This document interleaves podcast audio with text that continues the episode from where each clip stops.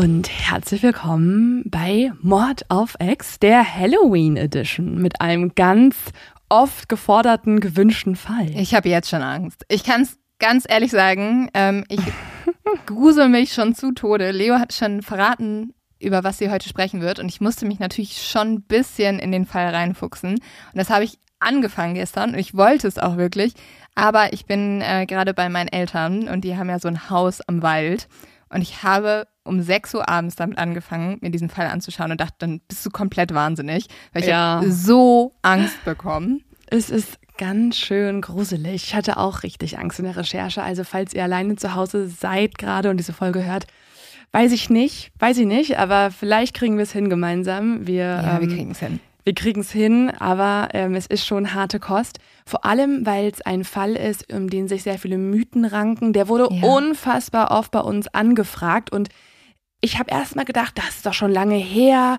Da gibt es nur noch so Schwarz-Weiß-Fotos von so einem unheimlichen Bauernhof mhm. und von so einer Familie und das sieht alles schon aus wie im Horrorfilm, aber das ist doch schon so lange her. Interessiert uns das wirklich? Und dann habe ich angefangen, mir dazu was durchzulesen und ich konnte nicht mehr aufhören. Ich habe den Hype um diesen Fall verstanden, warum sich da so viele Menschen schon mit beschäftigt haben und sich fragen, was ist auf dem Hof hinter Kaifek passiert. Vor allem ist dieses Verbrechen so mysteriös, dass man auch immer denken könnte, es war auch am Ende einfach irgendein Monster, das gekommen ist. Aber zum Glück hast du den Fall ja für uns aufgedröselt. Du hast dir, glaube ich, auch alle Akten angeschaut. Und ich bin froh, dass wir jetzt eine sachliche Erklärung hoffentlich für diesen Fall finden, damit hm. ich wieder schlafen kann. Oh oh, ich weiß nicht, ob ich dir das alles liefern kann, aber oh. ich hoffe. Ich hatte selber ein bisschen Schiss die letzten Tage und muss das euch jetzt auch alles mal erzählen, um es mir von der Seele zu reden. Aber kurz vorher, bevor wir starten, vielleicht sagen wir mal ganz kurz, ähm, was auf diesem Kanal hier gerade passiert. Das ist die Halloween-Folge. Letzte Woche gab es ja die allererste Folge True Love, mhm. die wir mhm. auch hier auf Mod of X veröffentlicht haben. Und wir sind. Die könnt ihr übrigens perfekt hören nach dieser Folge, wenn ihr dann ja, nicht genau. schlafen könnt. Genau. Wir haben eigentlich einen zweiten Podcast, damit wir selber auch nicht paranoid werden, damit wir uns mhm. immer mal wieder in eine andere Recherche reinstürzen können, die ein bisschen wärmer wärmer ist, ein bisschen leichter. Und ähm, wir sind unfassbar dankbar für das Feedback auch schon, oder? Also ja. wir haben es ja auf äh, Social Media schon so ein bisschen geteilt. Es ist so eine krasse Ehre, wie ihr auf True Love reagiert habt, auf die erste Folge. Deswegen haben so wir sie auch ja, und deswegen haben wir es ja auch hier auf Mod of X veröffentlicht. Es ist so schön zu sehen, wie ihr auf den neuen Podcast reagiert. Wir waren ja. natürlich vorher uns auch nicht so ganz sicher, ob es auch die Mod of X Community interessieren könnte. Aber meine liebsten Kommentare waren ja, wie Leute gesagt haben, ey, ganz im Ernst, ich dachte, ich finde das mega scheiße, weil ich lieb halt nur Crime. Mhm. Aber es war genauso dramatisch, es war genauso spannend, es hat mich genauso mitgenommen. Und ich war so, danke, ja, das ist ja, wie uns es auch geht. Ich hätte damit niemals gerechnet. Ich hatte, hätte mm niemals damit gerechnet, dass ihr auch so unvoreingenommen reinhört und euch darauf einlasst und dann so Richtig ein cool. herzliches, schönes Feedback uns zurückgegeben habt. Das war echt, es hat äh, uns letzte Woche so beeindruckt und überrascht und glücklich gemacht. Und deswegen ähm, haben wir auch hier die erste Folge veröffentlicht. Wir werden auch noch die zweite Folge auf Mod of X veröffentlichen, als auch auf True Love. Wenn ihr es schon eher bekommen wollt, dann am besten direkt den anderen Kanal abonnieren, True Love Podcast. Und ähm, wir haben uns dazu entschieden, damit wir auch hier die Pause bei Mod of X ein bisschen verkürzen. Ja. Also ihr bekommt jetzt heute die große Halloween-Folge, nächste Woche nochmal eine True Love-Folge. Und so wirkt die Pause bei Mod of X auch, glaube ich, gar nicht so richtig lang und eigentlich existiert Nein. sie gar nicht dadurch. Eigentlich nicht. Und irgendwie, uns macht es natürlich alles voll Spaß und wir freuen uns immer voll über euer tolles Feedback, weil uns das auch inspiriert. Und natürlich setzt man sich dann viel lieber wieder an Schreiben für Mod of X, wenn man merkt, hey, ihr seid irgendwie bei allem so cool und supportive dabei. Deswegen danke dafür, aber jetzt geht es ja auch los mit der einer ganz normalen Mod of X Folge und dazu gehört natürlich ein Zu dumm zum Verbrechen.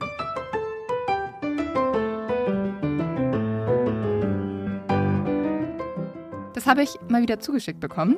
Und Leo, ich weiß, ich sage das oft, aber das ist selten dämlich, was ich dir jetzt erzählen werde. Michelle hat mir einen Artikel geschickt und in diesem Artikel wird über den dümmsten Räuber des Jahres gesprochen. Dieser Unbekannte hat einen Mann überfallen. Den hat er mit einem Messer bedroht und hat Geld von ihm verlangt. Und das war auch eine ganz ähm, ja, spannende Summe, nämlich er wollte 12 Euro haben. Und dann hat der Mann gesagt, es tut mir total leid, aber ich habe kein Bargeld dabei. Könnte ich einen Kumpel anrufen und dann bringt der mir das Geld vorbei. Daraufhin hat dann dieser Verbrecher gesagt, ja, du darfst deinen Freund anrufen war aber ein sehr höflicher Verbrecher, weil der Verbrecher wollte dem Mann Privatsphäre beim Telefonieren geben. Und daraufhin ist er dann so ein bisschen weggegangen und der Mann konnte ganz in Ruhe telefonieren und hat nicht einen Freund angerufen, sondern direkt die Polizei. Und die Polizei war so, dein Ernst, das sind 12 Euro, gib ihm jetzt die 12 Euro, dafür reißen wir doch jetzt nicht da durch die ganze Stadt zu dir an. Warum? Weil ist es zu dem zu verbrechen, dass bei mir einfach nur Fragen ähm, auslöst. Es ist einfach ein sehr netter Verbrecher, aber der hat dann auch gemerkt, während der Mann telefoniert hat, dass das vielleicht eine dumme Idee war und ist weggelaufen. Also man hat diesen sehr höflichen, dummen Verbrecher nie stellen können. Aber warum 12 Euro? Keine Ahnung. Es ist fast wie, als wenn es so eine Message wäre, so eine, so eine irgendeine kryptische, vielleicht wollte er noch Nee, warum? Also wie kommt er auf die Zahl 12? Keine Ahnung, vielleicht wollte er ein Panini-Fußballalbum für 12 Euro kaufen. Der Arme. Ich will, ich, fast will ich jetzt. Vielleicht war er selber zwölf Jahre alt. Vielleicht dachte er, 12 ja, Euro wäre mega sein. viel. Nee, ich glaube, so war es nicht. Aber er hat den großen Fehler begangen, zu nett zu sein und äh, seinem Opfer zu viel Privatsphäre zu geben. Und von dummen Verbrechern und vielleicht auch netten Tätern kommen wir jetzt zu einem Fall, der genau das Gegenteil ist. Also ich ja. finde diesen Fall hinter Kaifek, den ich euch heute erzähle, einen der wirklich schlimmsten, ähm, grausamsten. Da sind sie wieder die Superlative. Das sind die Superlative. Ich weiß, aber es ist, wie ich ja gerade schon vorhin erwähnt habe, es gibt einen Grund, warum man den auch in der True Crime Community irgendwie schon mal gehört hat. Es gibt Gründe dafür, warum Menschen nicht aufhören können, in diesem Fall zu recherchieren, darüber nachzudenken. Und deswegen erzähle ich euch den heute und ich würde sagen, wir legen einfach mal los. Ich bin gespannt.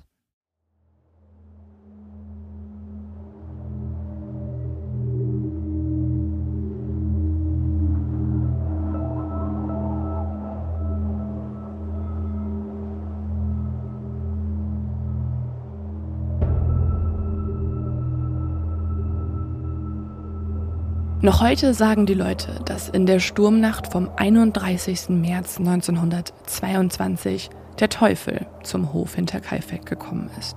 Es ist eine kalte und stürmische Nacht. Der letzte Schnee ist inzwischen geschmolzen, doch der Ackerboden ist noch immer steinhart. Der Winter hat seine Spuren hinterlassen.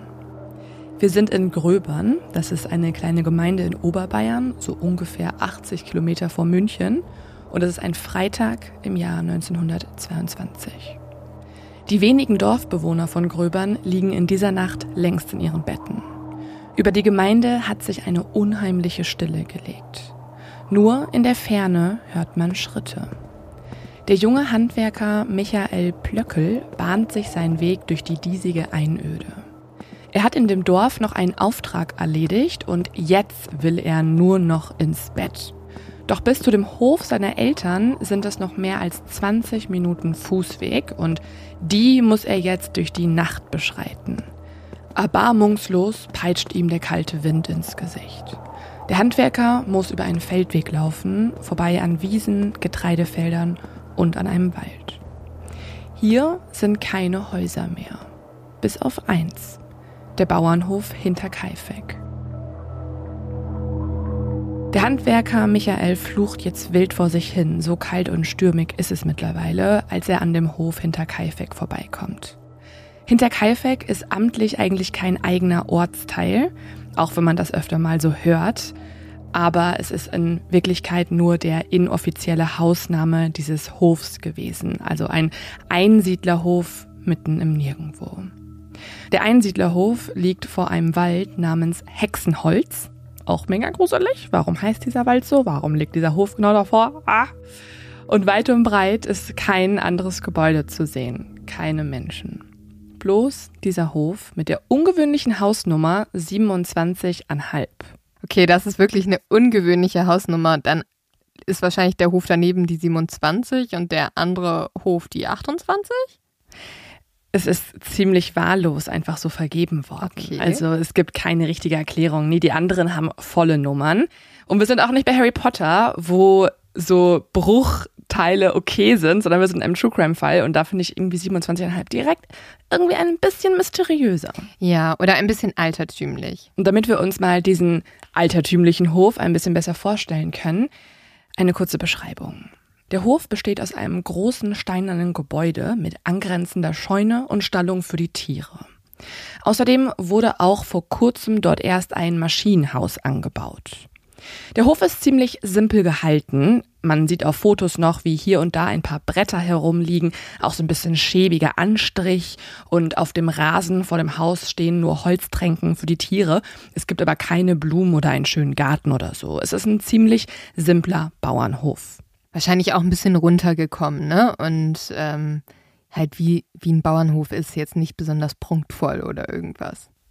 Nee, ganz, ähm, ganz einfaches Gebäude und ziemlich, ja, einfach für den Zweck erschaffen worden. Also es ist ein riesengroßes Gebäude, auf dem ist nochmal ein großer Dachboden auch, da wird immer Heu gelagert und die Tiere sind in der angrenzenden Scheune. Man kommt auch von einem Gebäude ins nächste. Es ist so L-förmig und man merkt einfach, dass hier gelebt wird, um hier auch zu arbeiten. Der Handwerker Michael geht jetzt an dem Einsiedlerhof vorbei und sein Blick wandert zum Schornstein des Hauses. Die Hofbewohner scheinen noch wach zu sein. Aus dem Schornstein wandern dichte Rauchschwaden in die dunkle Nacht. Ein penetranter Geruch steigt dem Handwerker an die Nase. Es riecht süßlich, fast faulig. Michael muss kurz würgen. Was der alte Bauer Gruber da wohl verbrennt, denkt er sich und nähert sich langsam dem Hof. Über die Familie munkelt man im Dorf so einiges. Manche haben Angst vor ihnen. Ohnehin kommen sie nur selten raus. Die sind einfach wahrscheinlich sehr abgeschottet, oder? Die leben ja auch sehr einsam auf diesem Hof, da kommen wenig Leute vorbei und die haben sich jetzt nicht besonders groß in das Dorfleben eingebunden. Nee, also man berichtet auch über die Familie Gruber, die dort wohnt, dass sie so gut wie nie in einer Wirtschaft einkehren. Also sie essen immer nur im Haus, sie essen nicht auswärts, sie kommen auch nicht vorbei, um mal was zu trinken oder an irgendwelchen Kartenspielen teilzunehmen, was man eben sehr viel gemacht hat. Deswegen werden sie als eher verschlossen und mysteriös bezeichnet. Der Handwerker Michael erkennt in der Dunkelheit eine männliche Silhouette, die den Ofen anheizt. Gerade will er die Person ansprechen, auf sie zusteuern, als diese auf ihn aufmerksam wird. Mit einer Taschenlampe blendet der Unbekannte ihm zielgerichtet ins Gesicht. Dem Handwerker kommt die Situation jetzt seltsam vor, aber der alte Gruber war ihm eh noch nie geheuer und inzwischen ist das Wetter auch immer ungemütlicher, deswegen beschließt er doch niemanden anzusprechen und einfach nur nach Hause zu gehen. Und so setzt der Handwerker seinen Weg unverrichteter Dinge fort. Er geht nach Hause, schließt die Tür und lässt den Sturm hinter sich. Und so bemerkt er nicht, was sich in dieser Nacht vom 31. auf den 1. April hinter dem alten Gemäuer hinter Kaifek zuträgt. Am nächsten Morgen, dem 1. April, erweckt das Leben im Dorf Gröbern. Die Menschen stehen auf, sie machen sich an die Arbeit, gehen auf den Dorfplatz, putzen das Haus. Nur die Menschen vom Hof hinter Kaifek kommen nicht mehr raus. Gut, aber du hast ja jetzt viel über diesen Hof erzählt und über diesen gruseligen Sturm. Aber wer wohnt denn überhaupt auf Hinterkaifeck? Auf Hinterkaifeck auf dem Hof wohnen drei Generationen. Es ist auch ein bisschen komplizierter. Es ist aber alles die Familie Gruber, bestehend aus fünf Personen. Einmal der 64-jährige Andreas Gruber, den werde ich von nun an auch nur noch den alten Gruber nennen oder den alten Andreas Gruber, damit man das immer direkt weiß, welche Generation hier gemeint ist. Mhm. Er wohnt dort zusammen mit seiner 72-jährigen Frau Cecilia Gruber. Also die sind das ältere Ehepaar auf dem Hof. Außerdem wohnt dort auch deren erwachsene Tochter Victoria. Die ist 35 und sie wiederum hat zwei kleine Kinder. Cecilia, genannt Zilli, und Josef. Also auch hier zwei äh, gleiche Namen, das ist ja ganz oft so, wenn man der Tradition nachgeht, dann benennt man oft sein eigenes Kind nach den Eltern und das hat hier in diesem Fall Victoria auch so gemacht. Ich nenne die Kleine aber Zilli, dann ist es auch einfacher. Mhm. Und falls ihr jetzt noch nicht so richtig durchblickt, ich lade euch auch ein Foto hoch mit einem Stammbaum. Den Link dazu habt ihr direkt in der Folgenbeschreibung. Da kommt ihr auf einen Post mit allen Fotos von der Familie. Es gibt von der Familie keine Fotos an sich, außer von dem alten Gruber, dem Andreas. Ähm, aber ich habe einen Stammbaum erstellt. Das ist ja früher oft so gewesen, dass gerade auf dem Hof, da wohnt man dann halt mit allen Generationen zusammen. Da waren ja manchmal sogar noch die Uromas dann da, mhm. weil man sich einfach gegenseitig hilft und auch unterstützt. Die Alten können dann auch mal auf die Kinder aufpassen, wiederum kümmern sich dann Total. die Jungen auch um die Alten. Das ist ja eigentlich auch eine schöne, schöne Sache. Aber was ist denn mit dem Ehemann von der Victoria? Warum ist der nicht da? Mhm. Der war im Ersten Weltkrieg und ist dort gestorben. Ah, okay. Also Victoria ist bereits mit 35 Jahren verwitwet. Gibt es denn einen neuen Mann in ihrem Leben? Wichtige Informationen zu ihrem Beziehungsstatus, zu ihrem Leben. Aber dazu mehr in der Geschichte später, denn da komme ich dann nochmal drauf zu sprechen, wenn wir über Theorien reden und ein bisschen mehr wissen, was überhaupt hier passiert. Zum aktuellen Zeitpunkt weiß man eigentlich nur, dass seit dieser Nacht die Familie nicht mehr gesehen wurde. Das fällt aber zunächst niemandem auf. Erst als die Familie einen Tag darauf nicht zum Gottesdienst erscheint, also am Sonntag, da werden einige Dorfbewohner stutzig. Die Familie Gruber gilt nämlich als sehr gläubig und überall auf dem Hof stehen und hängen auch Kreuze. Sie gehen auch regelmäßig zum Gottesdienst, dass sie also jetzt fernbleiben, das sieht ihnen nicht ähnlich. Die 35-jährige Victoria, also die verwitwete Tochter des älteren Ehepaars, die ist sogar die erste Sängerin im Kirchenchor und wird deshalb in der Gegend auch nur als die Lerche von Hinterkaifeck bezeichnet. Und an jenem Sonntag vermissen die Gemeindemitglieder ihre glasklare Stimme. Bisher kommt aber noch niemand auf die Idee, auf dem abgelegenen Hof nachzuschauen, was passiert ist, weil es kann ja auch irgendwelche anderen Gründe haben, dass die mal nicht kommen. Kann ja auch sein, dass da irgendwie, ja. dass die alle krank sind oder so oder halt eine Pause machen oder irgendwas anderes passiert ist. Ja, es war ja damals auch nicht so, dass man sich dann einfach eine WhatsApp geschrieben hat. Also die Kommunikationswege waren nicht so schnell und dann ist dann einfach jemand mal nicht gekommen und hat halt nicht vor Bescheid gesagt. Und normalerweise fällt es ja zuerst Nachbarn oder der Familie selbst auf, wenn jemand verschwindet. Also ehrlich gesagt muss ich sagen, wenn ich jetzt verschwinden würde, dann würden das wahrscheinlich auch nur meine Eltern, mein Partner und du bemerken. Also Leute, mit denen man wirklich jeden mhm. Tag zu tun hat. Total. Und ich denke, die Familie Gruber wohnt mit allen Leuten zusammen, mit denen sie jeden Tag zu tun haben. Es kommen aber einige Menschen beim Hof vorbei. Nur denen fällt auch nicht so richtig was auf. Das schauen wir uns jetzt mal an. Die ersten, die das Grundstück der Grubers nach der Sturmnacht betreten, sind zwei junge Kaffeehändler. Die beiden Männer wollen Bestellungen für ihre neuen Bohnenmischung aufnehmen. Nachdem ihnen aber auch nach mehrmaligen Klopfen niemand öffnet, gehen sie wieder. Am 3. April, das ist jetzt der Montag, da kommt der Briefträger Josef Meyer Post zum Hof. Das ist übrigens noch eine Zeit, wo die Nachnamen Lynn alle Sinn ergeben haben. Ich habe mich gerade schon gefragt. Weil wir fragen uns ja alle, warum wir manchmal so heißen. Ja. Und das kommt aus dieser Zeit. Also Josef ist Postbote und deswegen ist sein Nachname Post. Wie cool ist das denn? Aber dann waren ja meine Vorfahren Schützen. Ja, ja, oder haben irgendwelche Bogen äh, ja. hergestellt oder so. Und deine? Ja, richtig äh, verwirrend. Ich kenne keinen Beruf, der so heißt. Aber anscheinend war ein Bartschar oder so mal ein Friseur. Ah. Also es war eine Friseurbezeichnung. Also irgendwer in meiner Familie konnte anscheinend gut Frisuren erschaffen. Ich wollte das gerade schon im Joke sagen. Ich wollte gerade schon sagen, der, äh, deine Vorfahren haben Bärte frisiert, aber es scheint ja zu ja. stimmen. okay. Ich wünschte, ich hätte das geerbt, weil ich bin darin sehr untalentiert. Aber gut, vor allen Dingen, wenn das jetzt auch noch so wäre, würden wir einfach Leonie Podcast heißen, oder? Ja, Lynn Podcast, finde ich gut. Lynn Mod of X. Hallo. Falls jemand so heißt mit Nachnamen, meldet euch. Wir könnten euch heiraten. Dann macht alles wieder Sinn. Dann macht alles Wir wollen Sinn. wieder wie 1922, dass alles logisch ist und Sinn ergibt. Ja. Aber gut, also diesem Briefträger Josef Meyer Post, dem fällt jetzt etwas auf. Es ist ja jetzt Montag. Er stellt jetzt aber fest, dass vor der Haustür des Hofs immer noch das Wochenblatt vom vergangenen Samstag liegt. Das heißt, niemand hat es reingeholt. Er wundert sich kurz, es regt sich auch irgendwie nichts auf dem Hof, er hört nichts, er hört keinen Hund bellen, er hört keine Rinder, er hört keine Menschenstimmen. Und dann setzt er seine tägliche Tour weiter fort. Ja, das ist natürlich auch auffällig, dass er nichts hört, in dem Sinne, dass wenn jetzt wirklich die Familie eine Woche nicht da gewesen wäre, wären ja auch die Tiere nicht gefüttert worden. Also da hätte sich ja wahrscheinlich dann eher eine Kuh beschwert. Die wären richtig laut gewesen, hätten da gebrüllt, damit halt jemand auf die aufmerksam wird. Das ist ja auch der Grund, warum er dann sagt, hier ist wahrscheinlich eher nichts passiert. Total. Ich liebe gerade den Satz von dir, da hätte sich eine Kuh beschwert. Äh, entschuldigen Sie, Herr Post. Ich äh, hab Hunger. Hab Hunger.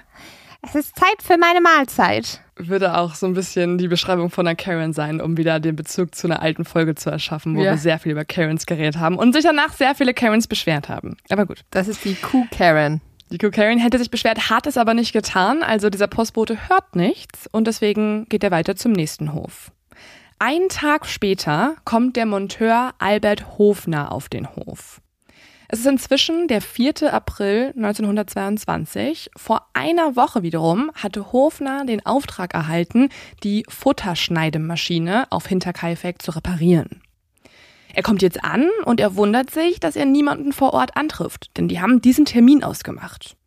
Der Monteur wartet jetzt eine Stunde, finde ich auch total geduldig. Also ich wäre ausgerastet, doch nicht eine Stunde, könnte ich nicht warten, aber okay. Als aber niemand öffnet oder nach Hause kommt, geht er einfach in das offene Maschinenhaus. Er hat nämlich gesehen, dass die Tür zu diesem Haus offen steht und dort ist ja auch die Futterschneidemaschine drin, die er reparieren möchte. Deswegen führt er dort wie abgesprochen seine Arbeiten aus und denkt sich, ja gut, dann sage ich den Grubers halt später Bescheid, wenn die wieder zurück sind. Während er jetzt seiner Arbeit nachgeht, beschleicht ihn das Gefühl, dass sich irgendjemand auf dem Gelände befindet. Oh. Dabei macht das ja keinen Sinn, weil es hat ja niemand geöffnet. Also eigentlich müsste dort doch niemand sein. Außer der Hof wird plötzlich von Geistern bespukt oder oh, so. gruselig. Mega gruselig. Und bei einem Kontrollgang, den er jetzt einlegt, fällt dem Monteur auf, dass das Scheunentor speerangelweit offen steht. Das ist aber ein bisschen komisch, weil er ist sich eigentlich sicher, dass das Tor, als er auf den Hof kam, noch geschlossen war. Genau kann er sich aber nicht mehr erinnern und deswegen denkt er sich, ja gut, dann spinne ich wohl. Und er hört auch keine Geräusche, er schaut auch kurz in die Scheune, sieht, dass dort ähm, nichts irgendwie ungewöhnlich ist. Also er wirft nur einen kurzen Blick dort rein und geht dann wieder seiner Arbeit nach. Nach etwa vier Stunden ist die Maschine jetzt wieder instand gesetzt. Der Handwerker geht jetzt wieder raus und sagt dann im Dorf zwei jungen Männern Bescheid, von denen er weiß, dass sie die Familie Gruber kennen. Und er möchte dann, dass die das, wenn die die nochmal sehen und da vorbeigehen, denen halt sagen, ach, der hat schon alles repariert. Bis zu diesem Zeitpunkt hat niemand die Scheune betreten oder das Haus der Familie Gruber. Oh Niemand hat sie gesehen und dabei ist das schon ein bisschen merkwürdig, weil die kleine Zilli zum Beispiel, die geht ja noch zur Schule. Zilli ist ja sieben Jahre alt und als jetzt das kleine Mädchen nicht am Freitag und auch nicht am Montag und auch nicht am Dienstag in der Schule ankommt, da finden das die Lehrer und die Mitschüler ein bisschen merkwürdig, aber niemand hakt bei der Familie nach. Ich hoffe ja, dass vielleicht sich das durch True Crime Podcast ändert, ne? Dass mittlerweile alle Leute so, ein Kind kommt eine Stunde nicht zur Schule und die sind sofort so, oh mein Gott, wir müssen zu Hause anrufen. Ja, das war in dieser Zeit leider noch gar nicht so. Da haben sich das alle nur irgendwie gedacht, dass es merkwürdig ist, aber niemand hat nachgeschaut. Deswegen kann man sich jetzt schon mal an dieser Stelle fragen, warum niemand die Behörden informiert hat. Dafür gibt es eigentlich zwei Hauptgründe. Zum einen, das habe ich ja schon gesagt, liegt der Hof der Grubers sehr abgelegen. Das nächste Dorf ist ungefähr 15 Gehminuten entfernt und man sieht eben nicht, wenn dort irgendwas passiert und schon gar nicht auch in der Nacht. Es gibt aber auch einen weiteren, bisschen wichtigeren Grund, warum sich keiner über das Verschwinden der Grubers irgendwie beklagt oder dafür zu interessieren scheint. Das sind die Bauernsleute persönlich. Denn bei den Grubers handelt es sich um keine gewöhnliche Familie. Du hast es ja auch schon mal angedeutet, du kennst den Fall ja auch, der ist in der True Crime Community mhm. sehr, sehr bekannt. Und ähm, da sagt man natürlich sehr viel über die Familie, was aber von fast allen bestätigt wird aus dem naheliegenden Dorf Gröbern, ist, dass sie als sehr eigenbrötlerisch und verschlossen gelten. Sie haben nur wenig Kontakt zu anderen Leuten aus den angrenzenden Gemeinden und gelten dort als arbeitsam, als wohlhabend, aber auch als geizig. Zum Beispiel sollen sie auch ihren Arbeitskräften, die dort immer mal wieder irgendwie auf dem Hof helfen oder bei der Ernte helfen, denen sollen sie sehr, sehr wenig gezahlt haben. Und deswegen hat es auch kein Knecht und keine Magd lange auf dem Hof ausgehalten. Und dann hatten die Märkte wahrscheinlich auch nicht so eine persönliche Verbindung zu denen, dass sie jetzt gesagt haben, ah, die sind so nett, das sind so tolle Arbeitgeber, da bleibe ich einfach. Nee. Die haben, sobald sie das nötige Geld zusammen haben, eigentlich fast alle sofort gekündigt und sind weg und hatten auch keinen Kontakt mehr großartig zu der Familie. Vor allem auch der alte Gruber, der gilt als ein sehr grobschlächtiger, sehr aggressiver, sehr unfreundlicher, sehr böser Mann. Nur selten kommt deswegen auch Besuch auf dem Hof vorbei. Einer der wenigen, der engeren Kontakt zu ihnen hat, das ist ein Mann namens Lorenz Schlittenbauer. Lass mich raten, Lorenz ist Schlittenbauer. Ja, das ist ähm, recht verwirrend. Also sein Nachname macht nicht so viel Sinn. Vielleicht war irgendein äh, Vorfahre von ihm mal ein Schlittenbauer. Er war so ein bisschen das Gegenteil, finde ich. Er war Militär. Also er hat nichts mit Schlitten und äh, schönen Dingen zu tun gehabt, mhm. sondern war als Soldat im Krieg und hat Menschen erschossen. Ja gut, keine Schlitten wurden gebaut. Vielleicht gab es nicht mehr so viel Schnee in Hinterkaifeck zu dieser Zeit. Ich würde euch ja gerne auch alle immer irgendwie beschreiben, also dass ihr euch die besser vorstellen könnt. Aber es ist eine Zeit, wo es halt noch recht wenig Fotos von gibt. Und deswegen gibt es jetzt nicht wirklich die Möglichkeit, uns die alle perfekt vorzustellen. Was ich aber über Lorenz Schlittenbauer herausfinden konnte, ist, dass er 47 Jahre alt war zu diesem Zeitpunkt. Er hat einen schwarzen Schnäuzer und ein recht kantiges Gesicht. Ich finde, er sieht aus wie jemand, der viel arbeitet, viel draußen ist, nicht unfassbar viel auf sein Äußeres gibt, also sich jetzt nicht super schick kleidet oder irgendwie pflegt oder so. Warum solltest du denn auch mitten in der Einöde in Bayern? ja, damit es halt auch da schön ist. Ja, und der kommt aus dem Krieg zurück. Mhm. Also der hat andere Sorgen. Der, der hat auch durch den Krieg einige gesundheitliche Schäden davon getragen. Also er äh, hat Atembeschwerden, er ist Asthmatiker geworden, er ähm, gilt als äh, jemand mit sehr viel Kopfschmerzen, Magenbeschwerden. Einfach, der leidet noch immer an den Folgen dieser harten Zeit. Wie ja viele, die aus dem Krieg wiederkehren. Also da hast du natürlich sehr viele Menschen, die da mit großen Traumata rumlaufen, die ähm, geprägt sind von dem Leid, das sie gesehen haben und eventuell auch deswegen zu Gewalt neigen. Das finde ich jetzt spannend, dass du das jetzt an dieser Stelle schon erwähnst. Ähm, das können wir uns ja mal merken. Generell wird Lorenz Schlittenbauer für diesen Fall noch sehr wichtig. Der Grund, warum er nämlich überhaupt irgendwas mit der Familie zu tun hat, als einer der wenigen, das ist die erwachsene Tochter Victoria. Victoria und Lorenz Schlittenbauer sind nämlich mal kurzzeitig ein Paar gewesen, also ähm, da gehe ich auch nochmal genauer drauf ein. Auf jeden Fall hat es nicht geklappt bei den beiden. Sie wollten eigentlich heiraten, das halt der alte Gruber aber verhindert. Der hat sich dazwischen gestellt und gesagt, nein, du heiratest nicht meine verwitwete Tochter. Warum? Darauf gehe ich noch ein. Aber die beiden hatten ja schon Sex, oder? Also die haben ein paar Mal miteinander ja. geschlafen. Ja, und dabei soll auch das kleinere Kind, also der Sohn Josef, entstanden sein. Das hm. heißt, Lorenz Schlittenbauer ist tatsächlich auf gewisse Art und Weise mit dieser Familie verwandt, hat nämlich einen Sohn auf dem Hof hinter Kaifek wohnen. Ah, okay, also er ist dann der anerkannte Vater von dem Kind. Genau, und das ist auch der Grund, warum er sich jetzt als einer der wenigen, als einer der ersten auch Sorgen macht, dass die Grubers nicht gesehen werden. Er hört jetzt von allen möglichen Leuten, dass auf dem Hof eine gespenstische Stille herrscht und das löst in ihm ein mulmiges Gefühl aus.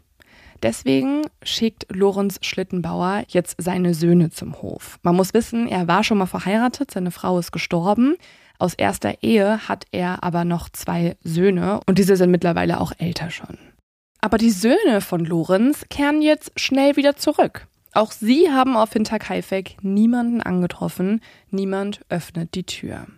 Nur etwas in der Scheune habe leise gewinselt, sagen sie.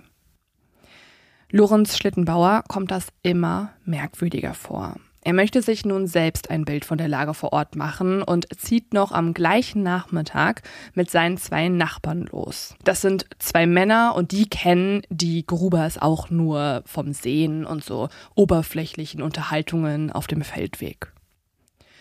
Über dem Hof liegt an diesem Dienstagnachmittag eine gespenstische Stille. Nicht mal der Hund bellt, als die drei Männer den Hof betreten. Auch die Scheunentür ist jetzt verschlossen.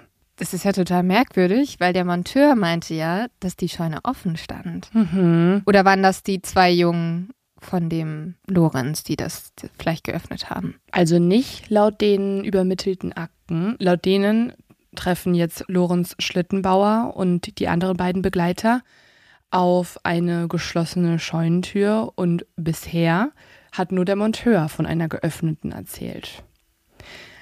Sie versuchen jetzt generell an der Tür zu klopfen, hoffen, dass irgendwer aufmacht. Sie fangen auch an zu rufen, aber niemand antwortet. Und auch nach mehrmaligem Rufen passiert nichts und deswegen entscheiden die drei Männer, dass sie die Scheune mit einem Eisen aufbrechen werden. Das erste, was Lorenz Schlittenbauer und seine Begleiter im Inneren des Kuhstalls sehen, ist ein junges Kalb. Was ein bisschen komisch ist, weil ihr Augenmerk fällt auf einen Strick, weil die Männer sehen jetzt, dass um das Kalb ein Strick gebunden wurde, aber dieser Strick ist lose, also es ist nirgendwo angebunden, es steht da einfach und sie denken sich jetzt, hä, hat das Tier jetzt irgendwer losgebunden, bevor wir gekommen sind? Die Gruppe wird jetzt zunehmend unruhiger, ihnen kommt das ganze Szenario mehr als merkwürdig vor. Verängstigt bahnt sich der Suchtrupp jetzt weiter seinen Weg durch den Kuhstall. Und dann plötzlich stolpert Lorenz Schlittenbauer. Lorenz Schlittenbauers Begleiter beschreibt diese Szene später der Vernehmung wie folgt. Schlittenbauer geht voraus und zwar auf die Stalltüre zu. Ich sehe ihn dabei etwas stolpern. Ich folge ihm unmittelbar und suche mit meinen Füßen am Boden, weil es schon etwas finster ist. Ich stoße dabei an etwas und sage dann zu den beiden Begleitern, da liegt schon was. Das ist ein Fuß, ruft einer der Männer. Oh nein. Schlittenbauer geht etwas zurück und greift dann an einen frei sichtbaren Fuß. Er zieht diesen weiter hervor und dann erkennen wir in dieser Person den Andreas Gruber. Die Männer trauen ihren Augen jetzt nicht. Es ist ein absolut entsetzlicher Anblick, denn unter dem Stroh und einer ausrangierten Holztür versteckt, entdecken sie vier leblose Körper übereinander gestapelt. Es sind die Grubers. Dort liegen die älteren Eheleute Cecilia und Andreas Gruber, die erwachsene Tochter Victoria und die kleine siebenjährige Enkelin Zilli. Alle vier sind bereits blass und kalt mit eingeschlagenen Köpfen. Und was ist mit dem kleinen Josef? Der ist nicht dabei. Von dem fehlt bisher jede Spur. Und das ist ja auch der Sohn von Schlittenbauer. Deswegen ruft der jetzt auch, was ist mit meinem Bur? Also er ruft nach seinem Sohn und man merkt jetzt auch, dass alle drei Männer unterschiedlich reagieren. Also die beiden Begleiter, die sind äh, wie in einer Schockstarre, die sind so entsetzt von dem Anblick, dass die erstmal auf der Stelle verharren und dann nach draußen rennen, aus der Scheune raus. Ich glaube, die müssten erstmal durchatmen. Also man kann nicht lesen, wie es denn emotional ging. Darüber wurden die nicht befragt, aber man kann sich ja vorstellen, dass dieser Anblick einfach nur grauenhaft ist und die erstmal wieder an die frische Luft wollen. Das muss ja auch gerochen haben. Ja, also gut wird es denen jetzt nicht gegangen sein. Du findest ja nicht jeden nee. Tag irgendwie eine Scheune voller, voller Leichen. Genau. Aber Lorenz Schlittenbauer, der reagiert ein bisschen anders. Der ähm, macht einfach wie ferngesteuert weiter. Der rennt nicht nach draußen, der atmet nicht durch, sondern geht direkt von der Scheune in das Anwesen rein, die sind ja verbunden, und sucht nach dem kleinen Josef. Das kommt jetzt den Männern auch ein bisschen komisch vor, dass der so automatisch weitermacht und nicht so erstarrt wirkt wie die anderen. Andererseits ist es ja auch ein bisschen verständlich, weil sein Sohn ja. vielleicht noch irgendwo im Haus liegt. Also du wirst jetzt natürlich suchen, wenn du weißt, da ist noch jemand und vielleicht lebt der noch und vielleicht Total. schwebt er in Lebensgefahr. Total. Er sagt auch später in den Vernehmungen, dass er gehofft hat, dass sein Kind noch am Leben ist und er es retten könne. Doch diese Hoffnung, muss man sagen, die schwindet sehr schnell und zwar ab dem Moment, wo er im Schlafzimmer von Victoria ist. Im Haupthaus, im Schlafzimmer von Victoria, stößt Lorenz Schlittenbauer nämlich dann schließlich auf die Leiche des kleinen Josef. Oh nein. Der Junge liegt erschlagen in seinem hölzernen Kinderwagen.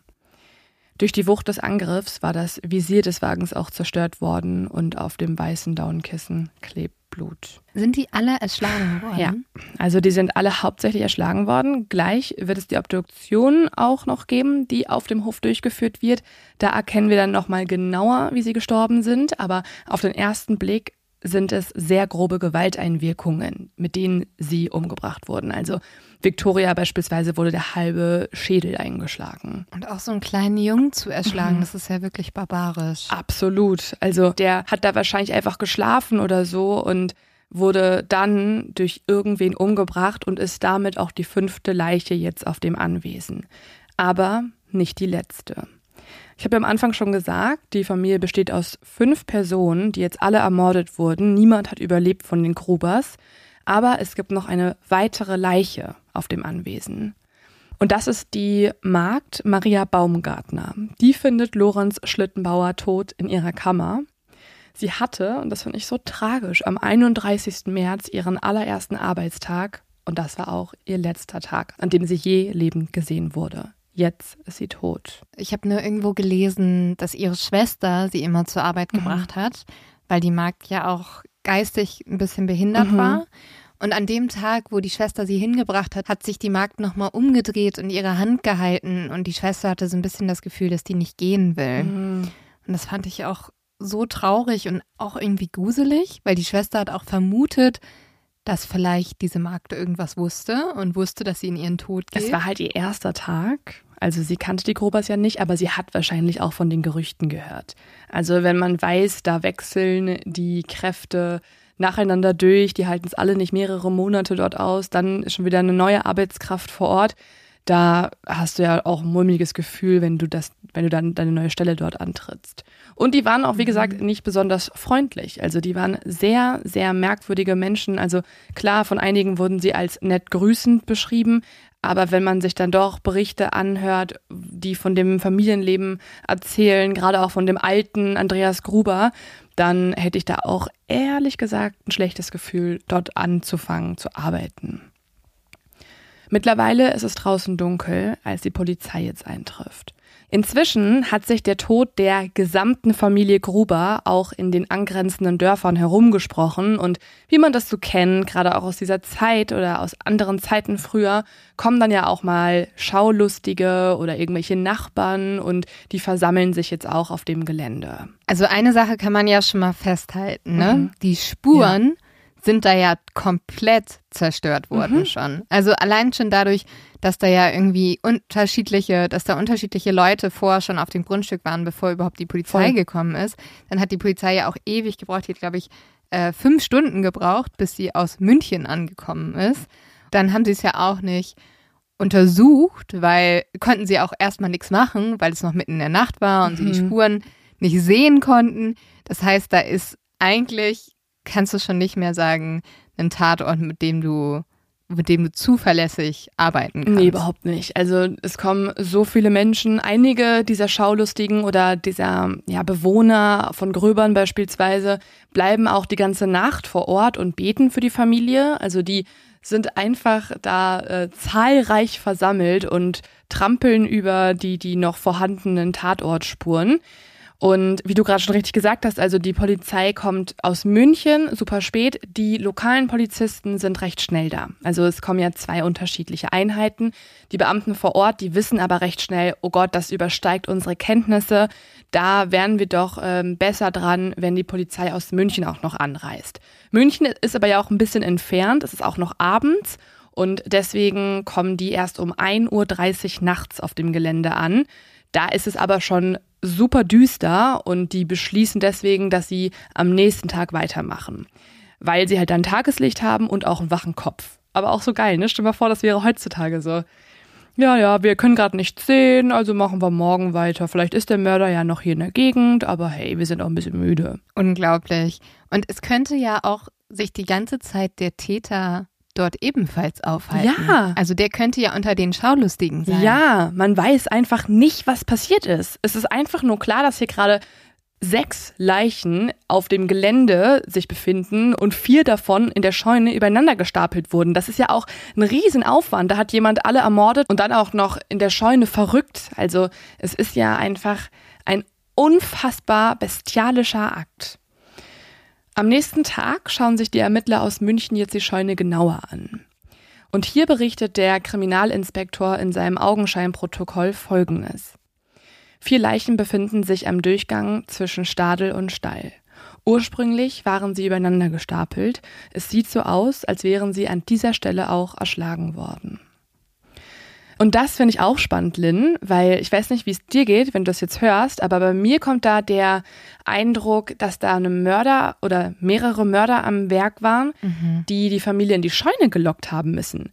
Weil du bist doch nicht einfach mhm. mit allen Leuten, mit der kleinen Silly in der Scheune nachts. Oder halt die Leichen wurden bewegt im Nachhinein. Das könnte ne? sein. Also es wurden im ganzen Haus auch Blutspuren gefunden. Darauf gehe ich auch gleich noch genauer ein. Aber ähm, die Polizei geht schon davon aus, dass die in der Scheune erschlagen wurden, weil da das größte Massaker ist. Das ist tatsächlich sehr merkwürdig. Mhm. Ich finde es total gruselig. Weil stell dir mal vor, jemand kommt bei dir nachts rein und dann wirst du noch in einen anderen Raum gelockt, weswegen auch immer. Also einige vermuten auch, dass vielleicht dieses Kalb als ähm, Lockruf diente, also dass jemand das extra losgebunden hat und dann die Familie das einfangen wollte oder so. Dann gehen ja nicht alle dahin. Das ist halt so merkwürdig, ja. Anschließend an den ersten Ermittlungen vor Ort beginnt jetzt auch ein Gerichtsmediziner mit der forensischen Untersuchung. Und diese nächsten Szenen, die sich jetzt auf Hinterkaifeck abspielen, sind so grausig. Also oh, das gleicht wirklich im Horrorfilm, weil es gab damals halt noch nicht die Möglichkeit, dass man in richtigen Fahrzeugen die Leichen abtransportiert und irgendwo in einem Institut oder so untersucht, sondern die Leichen der Grubers werden jetzt auf provisorischen Seziertischen vor Ort auf Hinterkaifeck auf dem Hof aufgebahrt und inspiziert. Anschließend werden die Köpfe mit einer stumpfen Säge von den leblosen Körpern abgetrennt. Also man muss sich das nochmal vorstellen, die haben jetzt wirklich hier provisorisch so Seziertische aufgebaut und da halt die Köpfe abgesägt auf dem eigenen Grundstück der Familie, wo die ja. vorher noch alle irgendwie recht friedlich miteinander gelebt haben. Und ähm, dann wurden die, das war damals auch gängige Praxis, muss man sagen, das klingt jetzt heute irgendwie sehr makaber, aber die Schädel wurden, können nur so dann weggeschickt werden. Also die Verletzungen sind hauptsächlich an den Köpfen und deswegen werden die Schädel jetzt an das Pathologische Institut in München geschickt, aber nicht die gesamte, nicht der gesamte Körper. Man hat halt das Gefühl, dass diese Körper noch auf eine zweite Art und Weise irgendwie beschädigt werden oder diese Menschen nochmal ermordet werden. Klar, die sind jetzt schon tot in diesem Moment und es geht natürlich darum, Beweise zu sammeln und das hat man leider früher noch ein bisschen anders gemacht. Aber es ist wirklich so, also da hätte man schon ein bisschen mehr Anstand haben können und vielleicht mal einmal die Leiche transportieren in einem Leichenwagen. Es ist übrigens auch der Grund, warum die Grubers nie mit ihren Köpfen begraben wurden. Also die wurden ins Institut geschickt und bis heute gelten die Köpfe der Familie als verschollen. Was? Ja. Aber das ist ja super merkwürdig. Mega. War halt noch eine andere Zeit. Ich glaube, so kann man sich nur erklären. Ja, aber wo sind dann die Köpfe hin? Weiß Hat die denn jemand in den Müll geschmissen? Keine Ahnung, wie? wahrscheinlich irgendwo im Institut und dann sind die da vielleicht tatsächlich in den Müll gewandert. Ich wittere schon wieder eine Verschwörung. Den Ermittlern im Fall wird ähm, auch Schlampigkeit vorgeworfen. Also da sagen auch viele, hier wurde nicht so genau hingeschaut. Das ist ja die Provinz, das ist irgendwo in Oberbayern. Das hat die Münchner Polizisten jetzt nicht so viel interessiert wie ein Verbrechen in der Stadt oder in den engsten Reihen oder so. Schockierend, aber leider realistisch. Ja, trotzdem kann man anhand der noch vorhandenen Köpfe in diesem Moment und anhand der vorhandenen Körper eine Sache erkennen und festhalten. Der Gerichtsmediziner sagt nämlich, dass die Grubers keine Abwehrverletzungen aufweisen. Also es wurde hier nicht gekämpft und es gab keine Kratzer am Arm oder so. Und deswegen deutet das darauf, dass sie entweder überrascht wurden und sich gar nicht erst wehren konnten oder dass sie den oder die Täter kannten. Also das habe ich mir schon eben die ganze Zeit gedacht, als du über die Scheune gesprochen hast.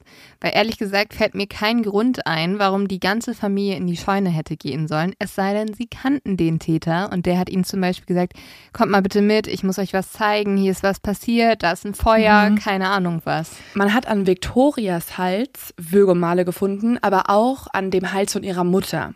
Also die beiden Frauen wurden bestialisch ermordet mit mehr Brutalität als der alte Andreas Gruber, der Mann oder der Sohn oder die Magd. Das heißt, der Täter hat ihr bei den beiden erwachsenen Frauen anders zugeschlagen als beim Rest der Gruppe. Okay, das ist natürlich total interessant, dass auf beide Frauen so gewaltvoll drauf eingestochen wurde. Ich hatte lange gedacht, dass es nur Victoria war, aber das ist natürlich irgendwie merkwürdig, dass vor allem gegen die Frauen mhm. so viel mhm. Gewalt angewendet wurde, wo man sich natürlich fragt, war das Hauptmotiv, denen Schaden zuzufügen. Mhm. Also Victoria wurde schon am deutlichsten Schaden zugefügt. Auf sie wurde am meisten eingestochen, aber auch auf ihre Mutter. Also ich glaube, es waren äh, sieben Stiche und auf Victoria neun oder acht oder so. Also man man kann davon ausgehen, dass Victoria auch die erste weiterhin war, die angegriffen wurde und weiterhin am stärksten. Aber wer deutlich, deutlich schneller ermordet wurde und auf eine andere Art und Weise, ist der alte Andreas Gruber. Der wurde mit einem äh, Stich quasi schon fast ermordet. Aber man hat jetzt keine sexuellen Verletzungen feststellen können. Nicht, dass ich es irgendwo gelesen hätte in den Akten. Okay. Aber es ist ja auch immer noch eine andere Zeit gewesen. Also ich glaube, man hat ja auch keine DNA oder sowas nehmen können. Man konnte wenig Spuren ähm, am Tatort generell identifizieren. Einfach weil es auch 1922 war. In der Zeit konnte man eben noch nicht so einfach einen Tatort komplett äh, umkrampeln und alles herausfinden, was hier passiert ist. Und wir haben ja auch schon drüber gesprochen, dass wahrscheinlich viele Spuren verloren gegangen sind. Aber das finde ich trotzdem spannend, dass du das fragst, weil das ist mir auch durch den Kopf gegangen. Mhm. Wenn es jetzt ein Sexualtäter war, der wirklich aus Lust heraus oder aus sexuellem Bedürfnis heraus gemordet hat, dann würde das auch erklären, warum speziell die beiden erwachsenen Frauen angegriffen wurden. Aber dazu konnte ich nichts finden. Victoria ist auch auf dem Leichenhaufen ganz unten. Also sie ist auf, die haben Originalfotos rekonstruiert vom Tatort und da kann man sehen, dass sie die ist, die unten liegt und das wiederum legt jetzt den Schluss nahe, dass sie als erstes Familienmitglied sterben musste und die anderen dann von dem Mörder oder den Mördern auf sie draufgelegt wurden. Bei mir kommt da natürlich sofort der Gedanke hoch, dass Victoria diejenige ist, um die es hauptsächlich ging. Also mhm.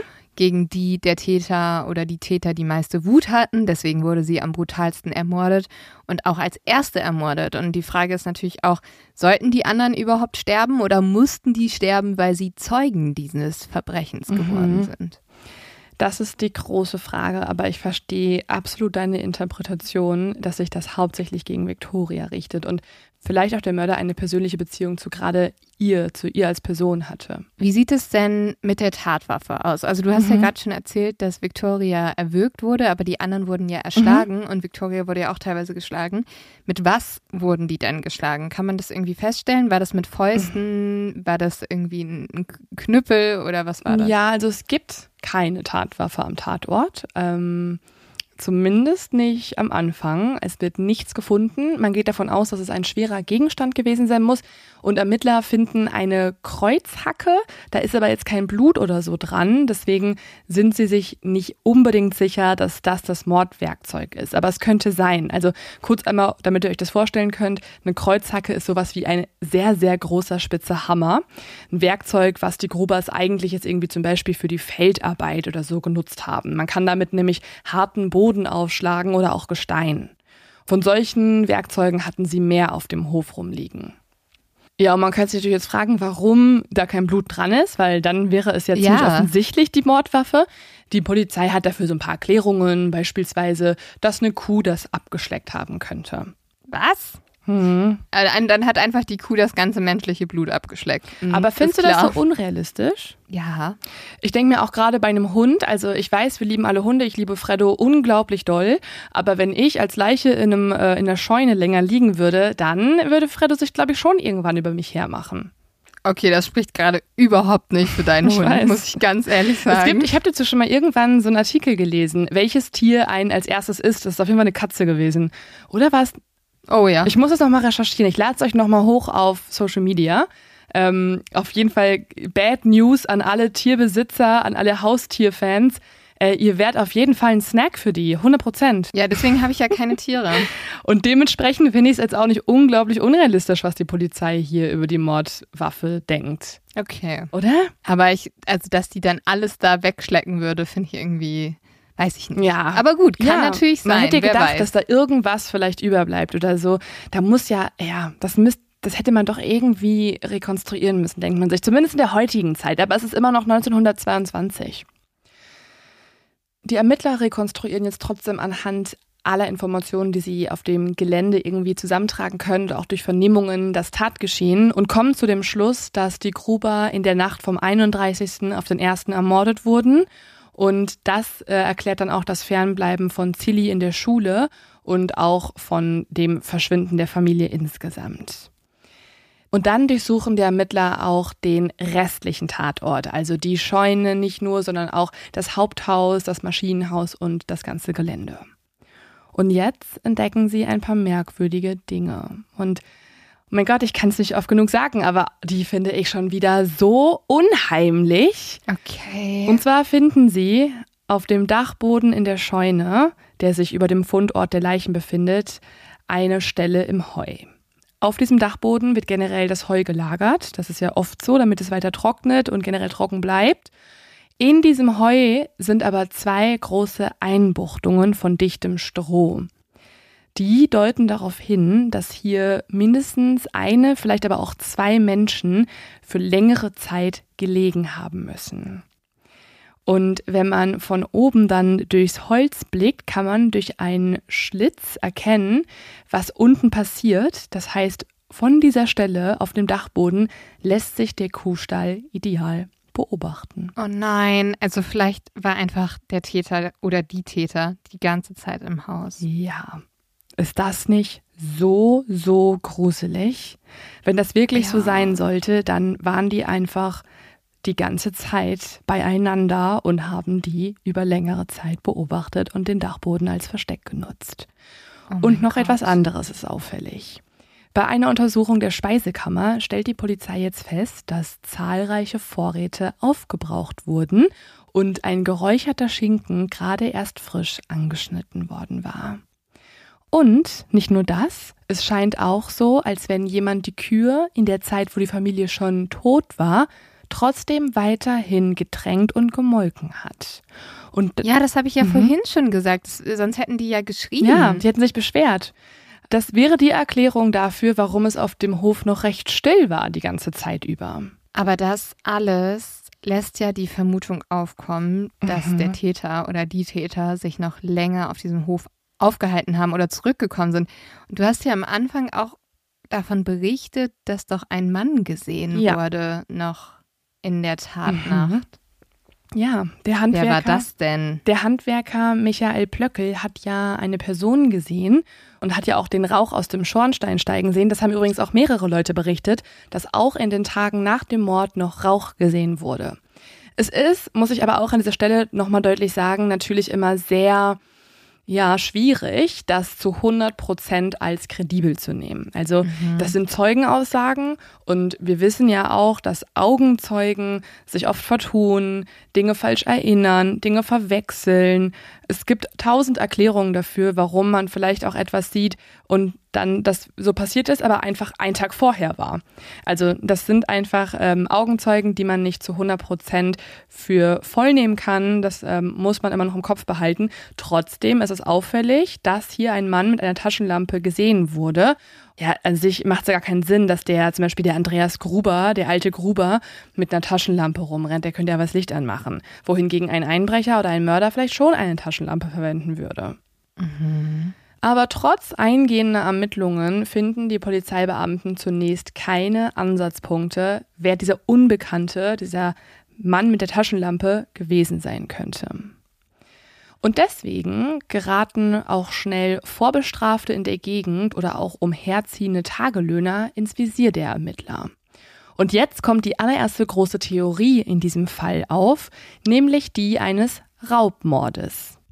In einem Zeitungsartikel in der Salzburger Wacht vom 6. April 1922 heißt es dazu, sämtliche Behältnisse im Hause waren durchwühlt. Was geraubt wurde, ist noch nicht bekannt. Die Eheleute Gruber galten in der Gegend als Sonderlinge. Sie lebten sehr zurückgezogen und hatten nach der Meinung der Nachbarn etwa 100.000 Mark Papiergeld, Gold und Silbergeld und Pfandbriefe verschiedener Banken im Hause. Das Aufspeichern von Geld im Hause scheint also auch in diesem Falle den Anreiz zu diesem scheußlichen Verbrechen gegeben zu haben. So der Zeitungsartikel, der wenige Tage danach gedruckt wurde und so auch die Überlegung der Ermittler auf diese erste Theorie. Aber war das Geld denn weg? Nein, das ist nämlich das Ding. Also es wurde äh, eine leere Brieftasche gefunden, aus der wurde Geld entnommen, auch mehr als 1000 Mark, also die wurden auf jeden Fall gestohlen. Aber man konnte im Haus an sich noch Schmuck der Familie verteilt finden und auch Goldmünzen wurden gefunden. Warum also lebt da jetzt ein Täter oder äh, mehrere Mörder in diesem Haus weiterhin und sind da hauptsächlich, ähm, weil sie das ausrauben wollen, bleiben da mehrere Tage, kennen sich irgendwann gut aus und nehmen nicht alles mit, was wertvoll ist. Das macht ja eigentlich keinen Sinn. Ja, das macht gar keinen Sinn. Und so verwerfen jetzt auch die Ermittler recht schnell die Raubmordtheorie. Ein Grund, warum sie die Theorie verwerfen und auch, ich glaube, wir beide sie wahrscheinlich als sehr, sehr unrealistisch erachten, sind auffällige Vorkommnisse vor der Tat, die jetzt berichtet werden. Und diese sind wieder, wieder dieser Moment, ganz schön unheimlich. Die Gruber hatten nämlich in den letzten Tagen, wo sie noch gelebt haben, auch anderen gegenüber geäußert, dass sie Angst hätten. Angst, beobachtet zu werden. Und für diese Stalker oder diese Beobachtung durch jemand Fremdes haben sie auch ein paar Gründe und die möchte ich euch auch nochmal vorstellen. Grund 1 sind Fußspuren im Schnee. Der alte Andreas Gruber hat zwei Fußspuren im Neuschnee gefunden, die zum Hof hinführen, aber nicht davon weg. Die Fußspuren kämen vom Weg an der Nordseite Richtung Wald und von diesen Spuren hat er nicht nur Lorenz Schlittenbauer erzählt, sondern auch noch zwei anderen Männern berichtet. Und auch der Postbote hat diese Fußspuren gesehen. Wer also sind die Menschen, die zum Hof gekommen sind, aber nie wieder weggegangen sind? Es könnten natürlich die Männer gewesen sein, die sich die ganze Zeit auch auf dem Hof versteckt haben, mhm. oder? Voll. Es ist natürlich jetzt auch auffällig, dass es zwei Fußspuren sind. Ne? Also das wiederum deutet ja auch auf zwei Menschen hin. Und es würde auch erklären, warum die Fußspuren nur hinführen und nicht zurück, mhm. weil die Männer dort geblieben sind. Oh Gott, ist das gruselig. Total. Das ist ja auch einfach so ein Element, was man vielleicht echt aus dem Horrorfilm kennt, wenn so Fußspuren im Schnee sichtbar werden und man aber eigentlich ja. alleine in irgendeiner Hütte ist und sich dann fragt, woher kommen diese Fußspuren jetzt? Oh. Das zweite, was oh auf einen fremden Beobachter hindeutet, ist eine Zeitung. Dieser Vorfall wird vom Postboten Josef Meyer Post in seiner Vernehmung erwähnt. Ihm gegenüber haben die erwachsene Tochter Victoria und der alte Andreas Gruber erzählt, dass sie eine Zeitung in der Nähe des Hofes am Waldrand gefunden haben. Und das ist nicht nur irgendeine Zeitung, sondern eine Münchner Zeitung. Und das ist recht merkwürdig, weil in der Gegend liest man genau dieses Blatt eigentlich nicht. Deswegen sind Victoria und Andreas auch daraufhin zum Postboten gegangen und haben gefragt, warum die da liegt, ob er die verloren hätte oder ob er die irgendwie vor kurzem irgendwem zugestellt hat. Der Postbote weiß das aber nicht, er hat da irgendwie nichts mit zu tun.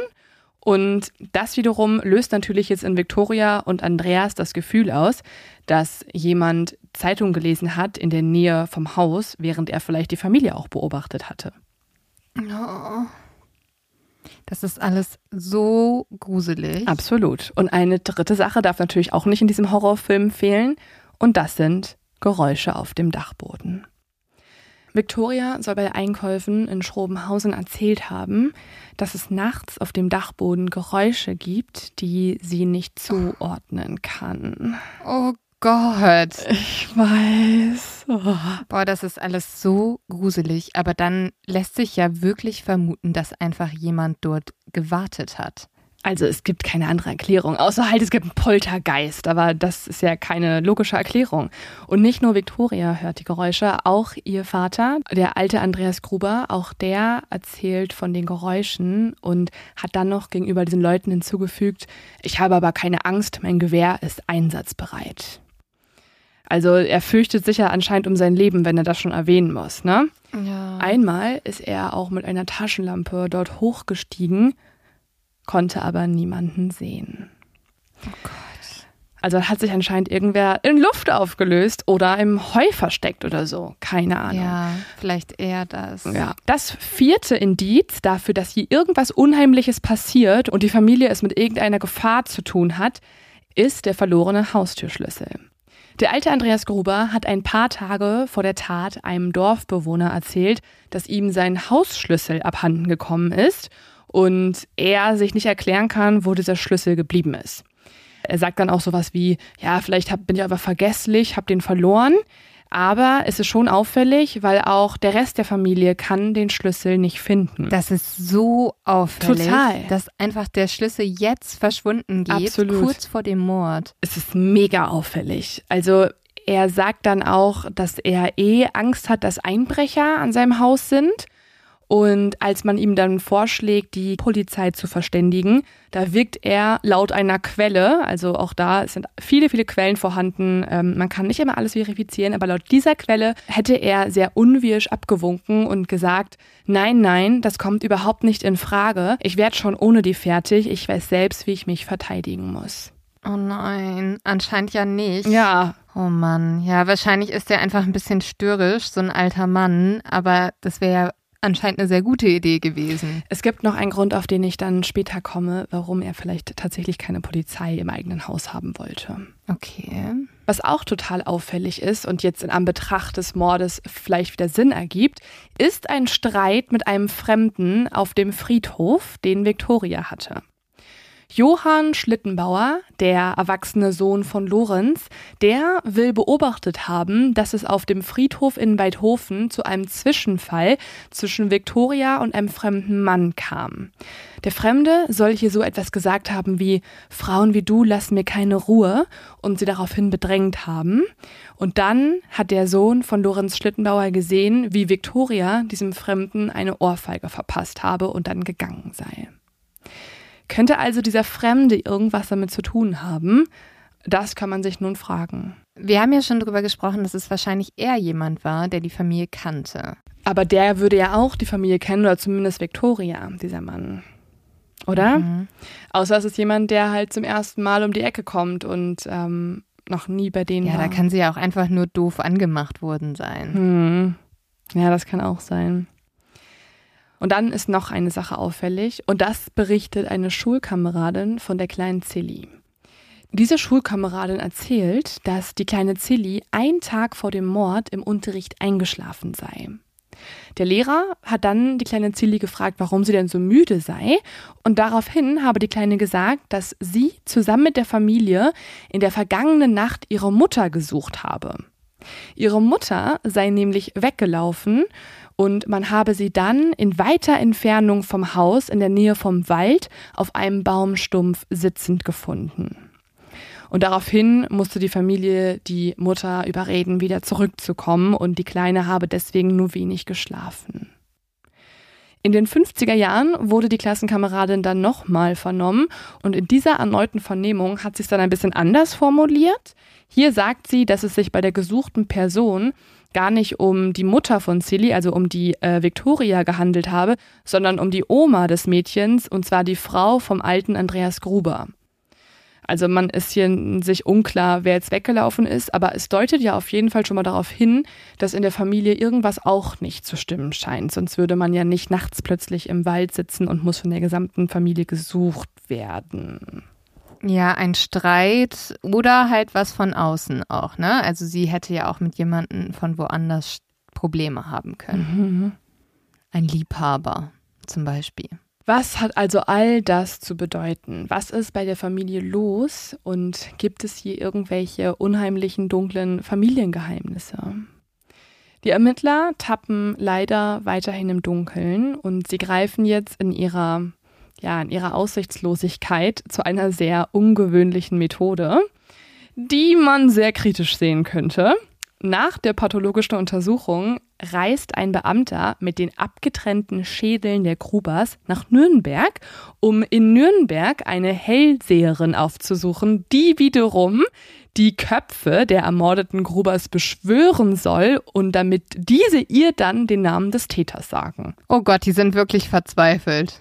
Ja, ja, also die wollen hier zu paranormalen ähm, Kräften greifen und leider, ähm, surprise, surprise, funktioniert es nicht. Das Medium versagt und die Polizeibeamten kriegen keinen Namen genannt von den Köpfen. Ach, was? kann das nicht so gelöst werden? Leider nein. Leider nein. Ich kann, wenn ich solche Sachen äh, höre in der Recherche, dann kann ich nicht glauben, dass das äh, die 20er Jahre sind. Also das war 1923, ja. 24, die sind ja jetzt schon noch ein bisschen länger zugange. Und ich weiß, es hat sich unfassbar viel getan, Gott sei Dank. Aber es ist ja auch jetzt nicht unfassbar lange her. Und die haben ernsthaft geglaubt, dass die Köpfe ihnen den Namen ihrer, ihres Täters erzählen. Naja. Ja, die waren, wie gesagt, verzweifelt. Sehr. Sie sind so verzweifelt, dass sie auch in der Gemeinde eine Belohnung ausgesetzt haben auf Tipps zur Ergreifung des Täters. Diese Belohnung ist sehr, sehr hoch, 100.000 Mark. Und daraufhin trudeln auch alle möglichen Hinweise ein. Es werden haufenweise Menschen verdächtigt, Töchter beschuldigen ihre Väter, Menschen beschuldigen ihre Nachbarn, aber die Beweise reichen bei all diesen Menschen nicht aus. Ich finde das ja immer ein Phänomen, wie viele Leute dann auf einmal irgendwie versuchen, auch ihre Familienmitglieder loszuwerden, gefühlt. Und aber auch, wie viele Leute Dinge gestehen. Die Morde wurden von diversen Leuten gestanden, teilweise auch dann irgendwie am Sterbebett. Aber es gab einfach keine Beweise und auch keine Motive, warum diese Menschen in Frage kommen. Deswegen, ich finde das so krass, dass man hier mit so vielen Theorien zu tun hat und die alle auf eine gewisse Art und Weise logisch erscheinen. Aber wenn man die dann so ein bisschen näher anrecherchiert, merkt man schon, okay, nee, da hatte jemand vielleicht auch irgendwelche psychischen Hintergründe, warum ähm, man sich in diesen Fall eingemischt hat. Ein Jahr lang tut sich jetzt nichts im Fall Hinterkaifeck. Doch dann kommt es zu einem kleinen Durchbruch. Bei Abrissarbeiten des Hofs, also die Erben des Hofs, das sind die vom verstorbenen Mann von Victoria, also die war ja verwitwet und ihr vorheriger Mann hatte wiederum auch eine Familie vorher und die Kinder haben am Ende den äh, Hof bekommen. Die entscheiden aber, der ist so schlimm, der ist verhext, da spukt es. Wir wollen diesen Hof nicht mehr haben und sie beschließen, den abzureißen. Und bei diesen Abrissarbeiten wird jetzt plötzlich die Tatwaffe oh, gefunden. Was? Es ist keine Kreuzhacke von einer Kuh abgeschleckt, wie die äh, Ermittler zunächst angenommen haben, sondern eine Reuthaue. Auch davon lade ich euch Fotos hoch, damit ihr euch das vorstellen könnt, was für ein Werkzeug das ist. Ähm, die sieht ziemlich ähnlich aus. Also es ist jetzt kein absoluter äh, Schocker, dass das was ganz anderes ist. Die hat, äh, sie sieht auch aus wie einfach ein riesengroßer Hammer und wird auch für so Handwerksarbeiten genutzt, also in dem Fall zur Rodung von kleinen Bäumen oder Sträuchern. Das ist auch gar nicht so spannend, sondern der Ort, wo sie gefunden wird. Denn erstens existiert ja die Frage, warum wird die erst ein Jahr später gefunden? Und zweitens, mhm. wo? Die Reuthaue liegt oberhalb der Holztreppe zwischen ein paar Brettern eingebaut. Das heißt, man musste Holz entfernen, um an das Versteck der Reuthaue zu gelangen. Und das ist natürlich jetzt total auffällig. Ne? Also es ist ein Ort gewesen, den nur jemand kennen kann, der sich näher mit dem Gebäude, mit dem Grundstück der Grubers befasst hat. Ja, das ist ja schon wieder ein Zeichen, dass es jemand gewesen sein muss, der die Familie kannte, der sogar das Haus kannte. Der vielleicht da heimlich gewohnt hat und diesen Ort in seinen nächtlichen Spaziergängen entdeckt hat. Ja, oh, na, ich weiß nicht. Mhm. Ich habe wirklich das Gefühl, das muss jemand sein, der da öfter im Haus war. Und zwar nicht nur, wenn er super vorsichtig sein musste. Mhm. Es gibt ähm, auch eindeutige Beweise, warum das jetzt das Tatwerkzeug ist, denn an der Reuthaue befindet sich immer noch Blut. Also da sind Blutanhaftungen von den Opfern und nicht nur das, auch Haare der Opfer. Das heißt, es ist eindeutig die Tatwaffe gewesen. Und aufgrund einer Schraube, die an der Reutauer so ein bisschen absteht, können Zeugen das Werkzeug auch eindeutig dem Bauern Gruber zuordnen. Das heißt, dass wenn man das auch nochmal durchdenkt, ist es auch ganz schön auffällig, der Täter muss rein zufällig zu Reutauer gegriffen haben oder gewusst haben, dass sie sich da im Haus befindet und hat die Waffe ja nicht mitgenommen. Sie gehörte dem alten Gruber und nicht dem Mörder. Ja, oder es war tatsächlich eine Tat aus dem Affekt mhm. und jemand hat sich die, es war nicht geplant mhm. und jemand hat sich die Waffe genommen, die er greifen konnte. Genau. Das glauben die Ermittler jetzt. Also das sehen sie als das Allerlogischste an, weil sonst hätte man sich ja schon was besorgen können und wäre dann mit zum Haus gekommen. Also ähnlich wie wir, Lynn, kommen die Ermittler jetzt zu dem Schluss, dass jemand aus dem persönlichen Umfeld die Grubers ermordet haben muss. Mhm. Dafür spricht ja auch die Brutalität des Vorgehens, also dass hier jemand mit sehr starker Emotionalität gehandelt hat. Ja. Die große Frage ist aber, wer? Wir haben ja schon gemerkt, dass bei der Familie nicht alles so ganz mit rechten Dingen zugeht. Nachts rennt plötzlich Victoria weg, wird auf einem Baumstamm gefunden oder eben auch ihre Mutter, je nach je nach Aussage von der Schulkameradin. Man weiß einfach, dass sie sich auch unsicher gefühlt haben. Die waren generell sehr isoliert. Also irgendwas Merkwürdiges hatte die Familie eh schon an sich.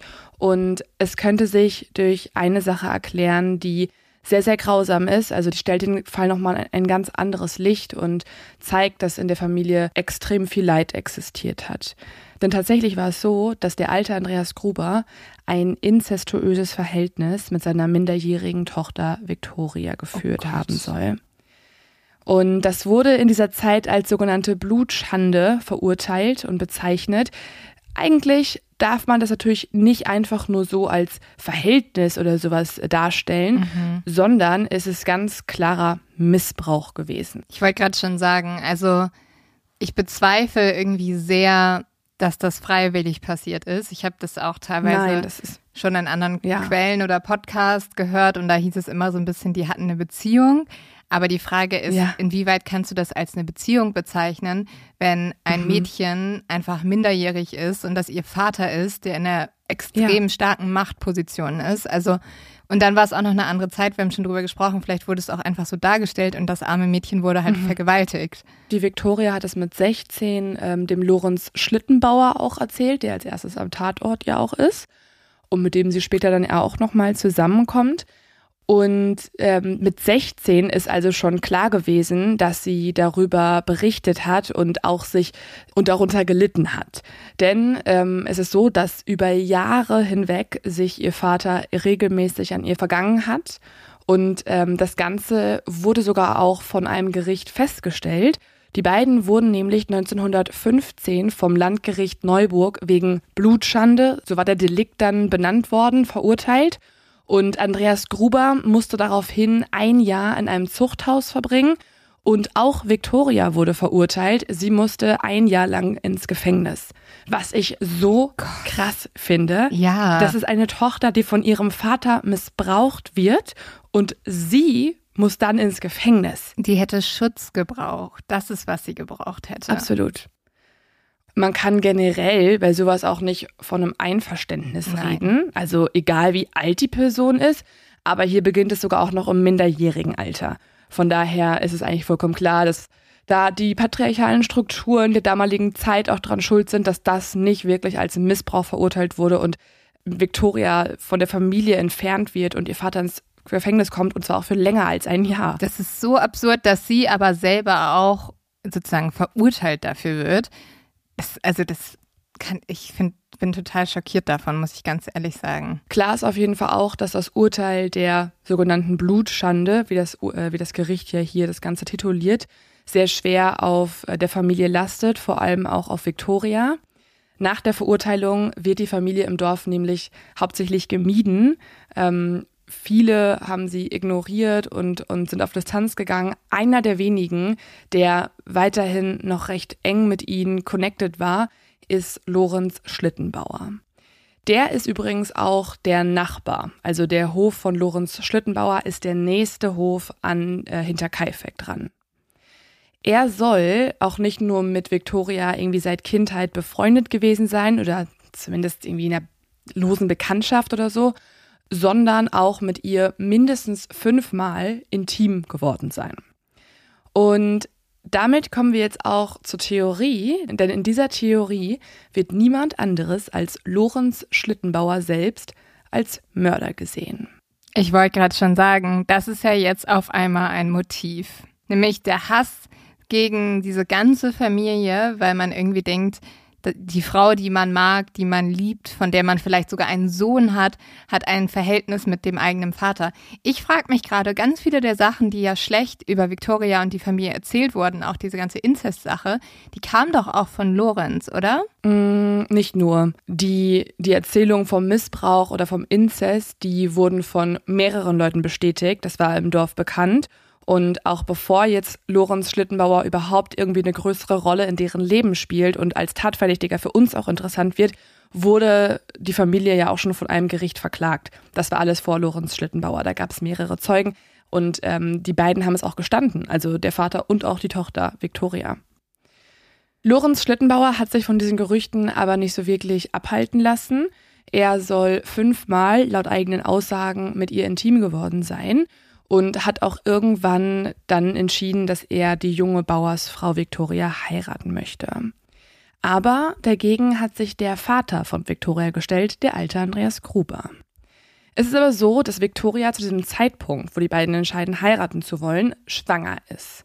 Und Gerüchten zufolge war das aber ziemlich zeitgleich. Also die Beziehung oder diese kurze Affäre mit Lorenz Schlittenbauer war auch zeitgleich zum Missbrauch des Vaters und deswegen ist im Gegensatz zur ersten Tochter Zilli bei dem Sohn Josef nie zweifelsfrei geklärt worden, wer der wahre Vater des Jungen ist.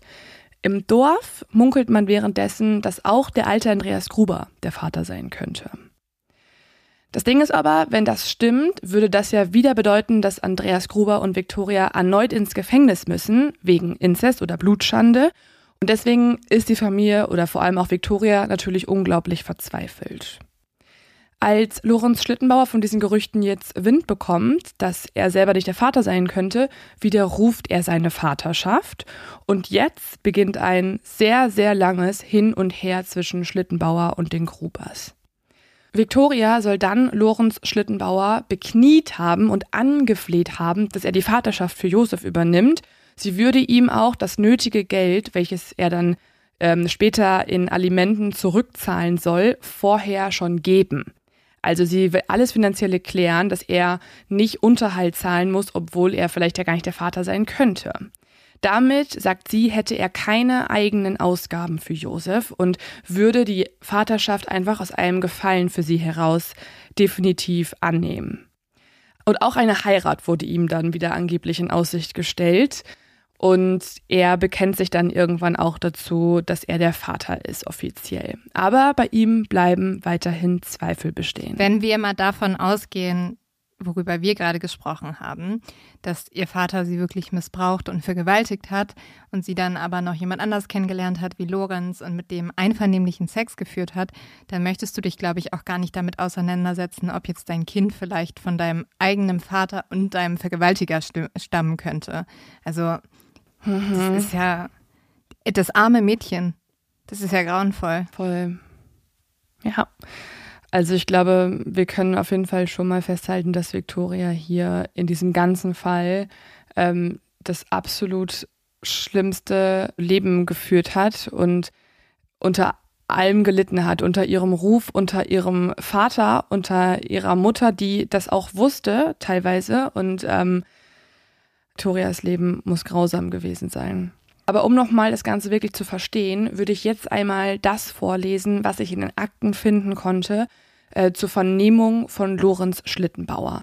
Das ist jetzt ein bisschen länger, aber ich finde alles sehr, sehr spannend, deswegen habe ich jetzt nichts davon eingekürzt. Die Familie Gruber von Hinterkaifeck kannte ich seit meiner Geburt. Die Eheleute Gruber hatten mehrere Kinder, von denen aber nur eine Tochter, die Victoria, am Leben geblieben ist. Die Kinder sind wohl alle gestorben, weil sie keine Pflege hatten und auch nicht genügend ernährt wurden. Ich selbst und auch mein Vater hatten öfters erlebt, dass die kleinen Kinder tagelang im Keller bleiben mussten, und wenn man vorbeiging, hörte man die Kinder im Keller weinen. Ich sag's ganz offen, die Leute waren nicht gut, da hat der Herr Gott schon die rechte Hand am rechten Platz gehabt. Also da bezieht er sich ja offensichtlich auf den Tod. Die Victoria Gruber, die später den Karl Gabriel geheiratet hat, war 13 Jahre jünger als ich. Ich habe sie natürlich auch schon seit ihrer Kindheit gekannt, aber in näherer Beziehung bin ich erst mit ihr getreten, als sie bereits Witwe war. Es war ja auch allgemein bekannt, dass der alte Gruber mit seiner Tochter im Geschlechtsverkehr stand. Die alte Gruberin hat es ja zwar nicht erzählt, aber ihre Tochter, die Victoria. Diese war damals 16 Jahre alt. Sie hat meiner ersten Frau erzählt, dass sie sich vor ihrem Vater nicht mehr halten könnte, weil er immer Geschlechtsverkehr haben wollte. Die Victoria war überhaupt für den Geschlechtsverkehr leicht zu haben. Schon bald nach dem Tod ihres Mannes habe ich einmal mit ihr einen Schrank transportiert. Wir fuhren mit meinem Fuhrwerk und da hat sie sich mir direkt angeboten. Sie sagte, du könntest mich jetzt leicht anpacken. Ich ging aber damals nicht darauf ein, denn ich war damals noch verheiratet. Nach dem Tod meiner Frau, am 15.10.1918, kam eines Tages die Victoria zu mir in den Heustadel, passte mich dort ab und machte mir den Vorschlag, ich solle sie heiraten. Meine Frau war damals etwa 14 Tage tot. Ich sagte aber nicht nein, weil ich mir dachte, ich brauche für mein Anwesen doch wieder eine Frau. Sie bot sich mir auch gleich an zum Geschlechtsverkehr, ohne dass ich überhaupt einen diesbezüglichen Wunsch geäußert hatte. Indem sie mich packte, warf sie mich aufs Heu und so habe ich damals zum ersten Mal mit ihr verkehrt. Mir ist sowas bis dahin noch nie vorgekommen, dass ein Weib sich selbst so anbietet. Insgesamt werde ich mit ihr höchstens fünfmal Verkehr gehabt haben. Sie machte mir dann auch einmal den Vorschlag, ich solle mit ihrem Vater wegen einer Heirat sprechen. Ich nahm wirklich an, ich könnte sie heiraten, und so ging ich einmal zum alten Gruber und machte ihm den Vorschlag, dass ich seine Tochter heiraten werde. Er war damit einverstanden, ebenso wie seine Tochter. Ich sagte ihm dann noch, dass ich natürlich eine Bedingung mache, und das sei, dass er den Geschlechtsverkehr mit seiner Tochter aufhören müsse. Er solle sich bekehren von seinen Sünden, und seine Tochter werde ich dann schon auf die rechten Wege führen. So als wenn die natürlich auch mit Schuld daran ist, ne? Oh mein Gott, mir geht ja so viel gerade durch den Kopf. Ich komme vor allem nicht drauf klar, wie dieser Lorenz durchgehend Victoria als Flittchen eigentlich bezeichnet, sagt, dass sie selber schuld wäre daran, dass ihr Vater sie zum Sex zwingen würde und sich auch so ein bisschen als den Typen darstellt, mhm. der sie jetzt irgendwie auf die richtige Bahn bringt. Und ich habe auch das Gefühl, er entschuldigt sich damit eigentlich die ganze Zeit. Er sagt, ja, ich hatte 14 Tage, nachdem meine Frau verstorben ist, hatte ich Sex, aber ähm, weil sie hat sich mir ja so mhm. aufgedrängt. Äh, also ich finde es ganz, ähm, ganz schrecklich und finde, da mhm. hört man auch richtig die Frauenfeindlichkeit raus. Und dass wenn irgendwie eine Frau damals mit mehreren Männern geschlafen hat, dann war sie natürlich gleich irgendwie total verwerflich. Und ich bezweifle jetzt mal, dass Lorenz sein ganzes Leben nur mit einer Frau geschlafen hat. Nee, er war ja schon ein paar Mal verheiratet. Also ähm, ich glaube, das wäre dann die dritte Ehe gewesen. Also so ist es auch nicht, dass er, ähm, wie er selber sagt, der gute Christ ist. Er sagt das ähm, ja. im nächsten Satz. Aber ich finde es auch geil, ähm, dass er Zitat, die Tochter schon auf den rechten Wege führen möchte. Als ob sie selber auch an dieser Sünde des Vaters beteiligt mhm. ist und die frei entschieden hat als Kind. Also unfassbar.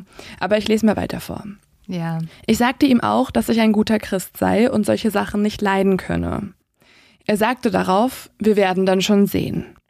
Wie ich dann kurz darauf seine Tochter wieder traf, sagte mir dieselbe, dass sie in der Hoffnung sei, also dass sie schwanger ist. Sie sagte auch, dass ich der Vater sei. Ich protestierte dagegen und sagte ihr, aber da ist doch auch dein Vater noch dabei. Und sie erwiderte daraufhin, das ist eben das Bessere, dass ich sagen kann, Vater, du bist auch dabei, sonst hätte er mich erschlagen. Was sie damit ja eigentlich ausdrücken möchte, ist, dass der Vater ausrasten würde, wenn er wüsste, dass seine Tochter auch mit anderen Männern schläft? Ja, wahrscheinlich. Des Weiteren sagt Lorenz Schlittenbauer, sie sagte mir auch, dass es dem Vater nicht mehr recht sei mit der Heirat, aber den Vater für den Jungen müsse ich doch machen. Ich kam darauf auch noch mit dem alten Gruber zu sprechen, als ich von der Wiese heimging. Und da fragte ich ihn, ob das sein Ernst sei, dass ich jetzt den Vater machen müsse. Er blieb darauf bestehen und fing gleich mit Himmel, Herr Gott an. Und als ich ihm sagte, dass ich ihn anzeige, erwiderte er, das sei ihm gleich. Er rannte mir dann mit der Sense nach und ich lief davon. Ich ging aber dann noch ins Haus zu seiner Frau und zu seiner Tochter, währenddem er noch auf der Wiese war und fragte sie, ob das wirklich so sei. Die beiden Frauen blieben darauf bestehen, dass ich den Vater machen müsse und erklärten mir auch, dass ich zahlen müsse. Gott, also dann wusste aber ja auch die Mutter davon, ne? Absolut. Ja irgendwie diese ganze Familie involviert. Und was jetzt hier spannend ist, beide Frauen wurden ja auch stärker angegriffen und sind jetzt auch diejenigen, die dem Lorenz Schlittenbauer sagen, dass hm. er die Vaterschaft übernehmen muss und Alimente zahlt. Also, sorry, ne? Lorenz ist ja mhm. der absolute Hauptverdächtige.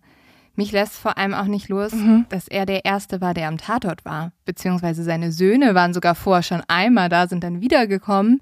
Und dann war er auch noch der Erste, der den Tatort besichtigt hat. Und da wurde ja auch gesagt, dass er zum Beispiel gesagt hat, man soll das Stroh runterschmeißen, also die Tiere füttern und dafür das Stroh vom Heuboden ähm, werfen, was natürlich total Spuren auch nochmal vernichtet hätte. Das haben die dann nicht gemacht, aber eigentlich wollte er sozusagen den Tatort ja, ja. nochmal verändern. Lass uns das gleich nochmal diskutieren, weil das finde ich auch mega spannend, ob sein Verhalten am Tatort verdächtig ist oder irgendwie zu verstehen ist.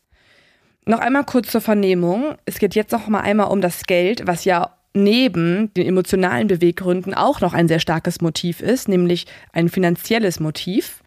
Da sagt Lorenz Schlittenbauer Folgendes. Weil der alte Andreas Gruber aber dann so grob war und außerdem Geld verlangte, erklärte ich, ich mache den Vater nicht und ich zeigte ihn dann auch noch wegen Blutschande an. Das Verfahren wurde eingeleitet und inzwischen kam dann auch das Kind zur Welt. Am dritten Tage nach der Geburt kam dann die Victoria zu mir, bot mir an, sie zahle das ganze Geld, was die Vaterschaft ausmacht, wenn ich diese Vaterschaft übernehmen würde. Da sie auch dazu setzte, dass wir trotzdem noch heiraten könnten, war ich schließlich damit einverstanden. Sie brachte mir dann auch noch gleich 2000 Mark, damit ich dann bei der Vormundschaft die Abfindung bezahlen konnte. Das ist aber dann nie passiert, also sie dürften dann doch nicht heiraten, es sind so viele Motive hier drin, finde ich, und so viele spannende Sachen, weil er offensichtlich sie ja trotzdem heiraten möchte. Also er hat schon, glaube ich, irgendwie Gefallen an ihr gefunden mhm. und vielleicht ist er auch sogar verliebt in sie, was dann ja erklären würde, warum sich auch am Ende sehr viel Wut entladen hat beim Mord, weil sie ja dem dann doch nicht zugestimmt hat, weil ihr Vater das nicht wollte. Es zeigt aber auch, dass er aus Rache sie ja angezeigt hat. Also er ist schon anscheinend ein rachsüchtiger Mensch in diesem Sinne, weil ähm, er hätte sie ja gar nicht nochmal vor Gericht anzeigen müssen. Und dann ist sie aber zu ihm hingegangen, hat total viel geweint. Der alte Andreas Gruber wurde übrigens auch ein zweites Mal festgenommen. Er war ja schon mal ein Jahr im Gefängnis, wurde jetzt nochmal verhaftet.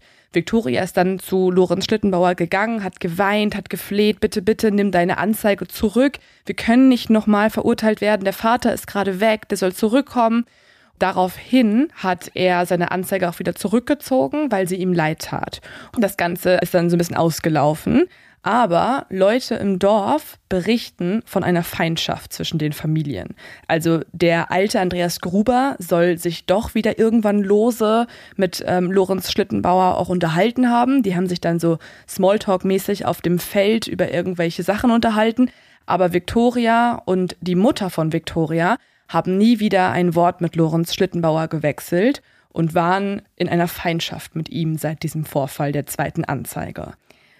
Es gibt auch noch andere Sachen, die für diese zweite Theorie des Racheakts äh, durch Lorenz Schlittenbauer sprechen.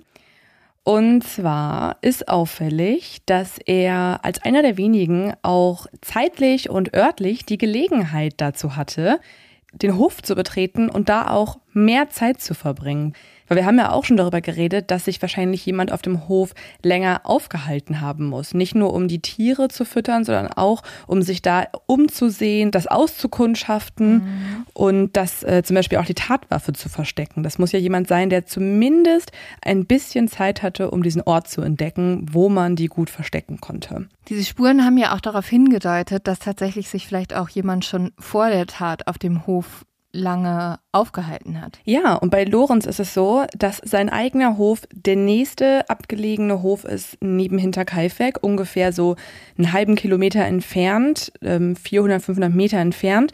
Und von seinem Anwesen aus kann er auch den Einsiedlerhof in der Ferne beobachten. Man sieht nicht super viel, Aber man kann als eine Person, gerade auch in der Dunkelheit, da schon recht unbemerkt sich annähern. Gerade auch, weil da ja ein Wald genau daneben an ist und von dort könnte man den Hof besser beobachten. Also örtlich gesehen passt es dazu, dass man da hin und her huschen könnte und auch dorthin kommt und sich schnell wieder verstecken kann, nämlich bei sich selbst zu Hause. Und noch ein weiterer Umstand lenkt den Verdacht auf Lorenz Schlittenbauer. Am 4. April ist er ja mit zwei Begleitern als einer der ersten auf dem Hof angekommen. Und die Gruppe hat dann ja mit einem Brecheisen die Scheune geöffnet. Aber daraufhin hat sich Lorenz mit einem Schlüssel Zugang zu den Wohnräumen der Grubers verschafft. Also die anderen waren ja draußen in Schock und haben gewartet und Lorenz ist rein ins Haus, hat dann auch die Leiche seines Sohnes oder vielleicht Sohnes gefunden und die von der Magd und ist dann mit einem Schlüssel wieder aus der Haustür rausgekommen. Woher hat er denn diesen Schlüssel? Das ist die große Frage. In einer Befragung hat er angegeben, dass der Schlüssel da schon bereits gesteckt hätte. Aber wir erinnern uns ja auch, der einzige Haustürschlüssel wurde von dem alten Andreas Gruber ja vorher noch als vermisst gemeldet. Ja, das ist natürlich super auffällig jetzt. Absolut. Zudem hat Lorenz Schlittenbauer auch bei seinen Begleitern etwas den Eindruck erweckt, dass er sich generell sehr gut auskennt auf dem Anwesen. Man muss ihm zugutehalten, er war da ja auch öfter, er hat ja diese kurze Affäre gehabt mit Victoria und er war der Nachbar, also wenn sich jemand dann da auskennt, dann wäre Lorenz Schlittenbauer als einer der wenigen in Betracht gekommen aber er ist da, sagen die, schon sehr selbstbewusst von Raum zu Raum gegangen, so als wüsste er auch schon fast, was ihn erwartet. Er war nicht aufgelöst, er stand nicht unter Schock, er hätte ja direkt nach seinem Sohn geschaut und laut ihm hat er das ja so gerufen, oh Gott, wo ist denn mein Sohn? Aber laut den Begleitern, was sie in der späteren Vernehmung sagen, hätte er nur so vor sich hingesagt, sowas wie, na, wo mag denn mein Bubel sein? Oh Gott, wie gruselig. Natürlich fragt man sich jetzt erstmal, warum sollte ein Vater seinen eigenen Sohn umbringen? Aber wenn er gar nicht gedacht hat, dass es sein Sohn ist, sondern sich sicher war, dieses Kind wurde aus einem Inzestverhältnis von der Frau gezeugt, die er über alles liebt mhm. und ihrem Vater, dann macht es ja sogar noch viel mehr Sinn, dass er auch diesen Sohn getötet hat, weil dieser Sohn dann für alles steht, was er hasst. Absolut. Also der Sohn ist der Grund, warum er weiter finanziell für die Familie aufkommen soll. Und ja. wenn der Sohn ja. nicht mehr da ist, dann kann er auch selbst sein Geld bei sich behalten. Die Begleiter sagen auch, dass Lorenz Schlittenbauer dann recht ruhig und ähm, entspannt angefangen habe, die Kühe zu füttern und auch die Schaulustigen auf den Hof gelassen hat. Also äh, einige Dinge, die jetzt nicht darauf hindeuten, dass hier ein trauernder Vater gerade seinen Sohn verloren hat, sondern wie jemand, der sich schon längst damit abgefunden hat, was dort passiert ist. Lorenz Schlittenbauer könnte hier also nicht nur das emotionale Motiv gehabt haben, sondern auch ein finanzielles. Und was auch noch hinzukommt, laut einigen Dorfbewohnern wollte Victoria kurz vor ihrem Tod mehr Unterhalt von Lorenz fordern, oh. wegen der hohen Inflation. In einem Bericht wird gesagt, dass sie in die Stadt gefahren ist, um sich darüber zu erkundigen, was sie denn verlangen könnte. Und das ist natürlich für Lorenz Schlittenbauer äh, absolut gar nicht, was er wollte. Er wollte ja mit dieser Familie nichts mehr zu tun haben ähm, und auch schon gar nicht finanziell da irgendwie aufkommen. Und das offenbart natürlich jetzt hier ein sehr großes Motiv seinerseits. Auf jeden Fall. Wie ist das denn? Hat er einen Alibi gehabt oder war er einfach nur sozusagen zu Hause, als die Tat passierte? Er hat kein Alibi. Also ähm, hm. es ist, das ist natürlich auch sehr auffällig. Er hat kein Alibi, zumindest in den ersten Vernehmungen, die direkt nach dem Mord stattgefunden haben, wird überall niedergeschrieben, dass er alleine war und zwar auf der Heuwache.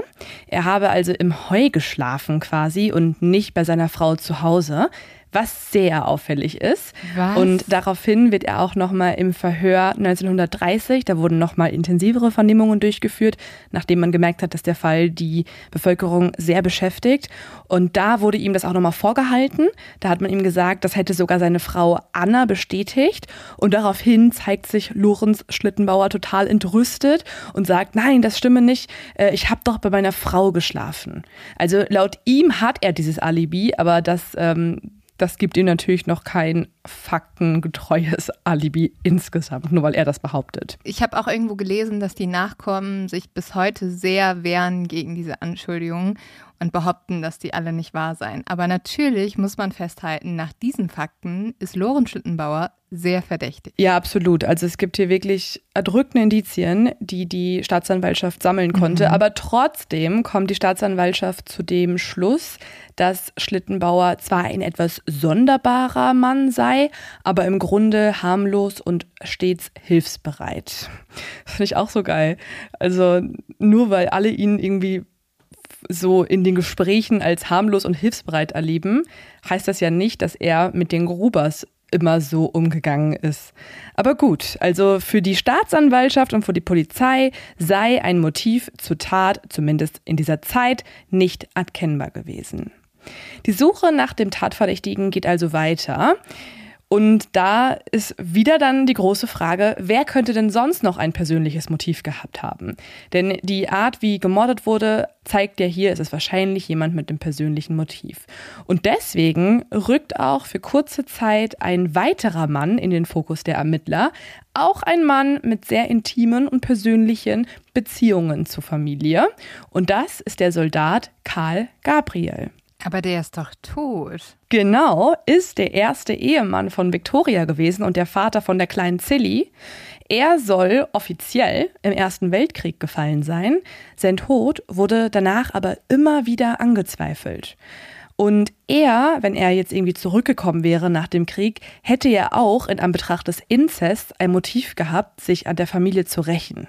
Und er hätte natürlich vom Krieg auch ein bisschen was mitgenommen und mhm. ähm, ich weiß nicht, es gibt ja schon manchmal so Berichte, dass Leute, die aus dem Krieg zurückkommen, auch zu Gewalt neigen, die das alles gar nicht verkraften konnten. Ich habe ja schon mal darüber gesprochen, dass darüber zum Beispiel auch in Kroatien geredet wird, dass dort Leute, die aus dem Krieg zurückkommen, Massaker angerichtet haben. Und das soll es ja auch nach dem Ersten Weltkrieg gegeben haben.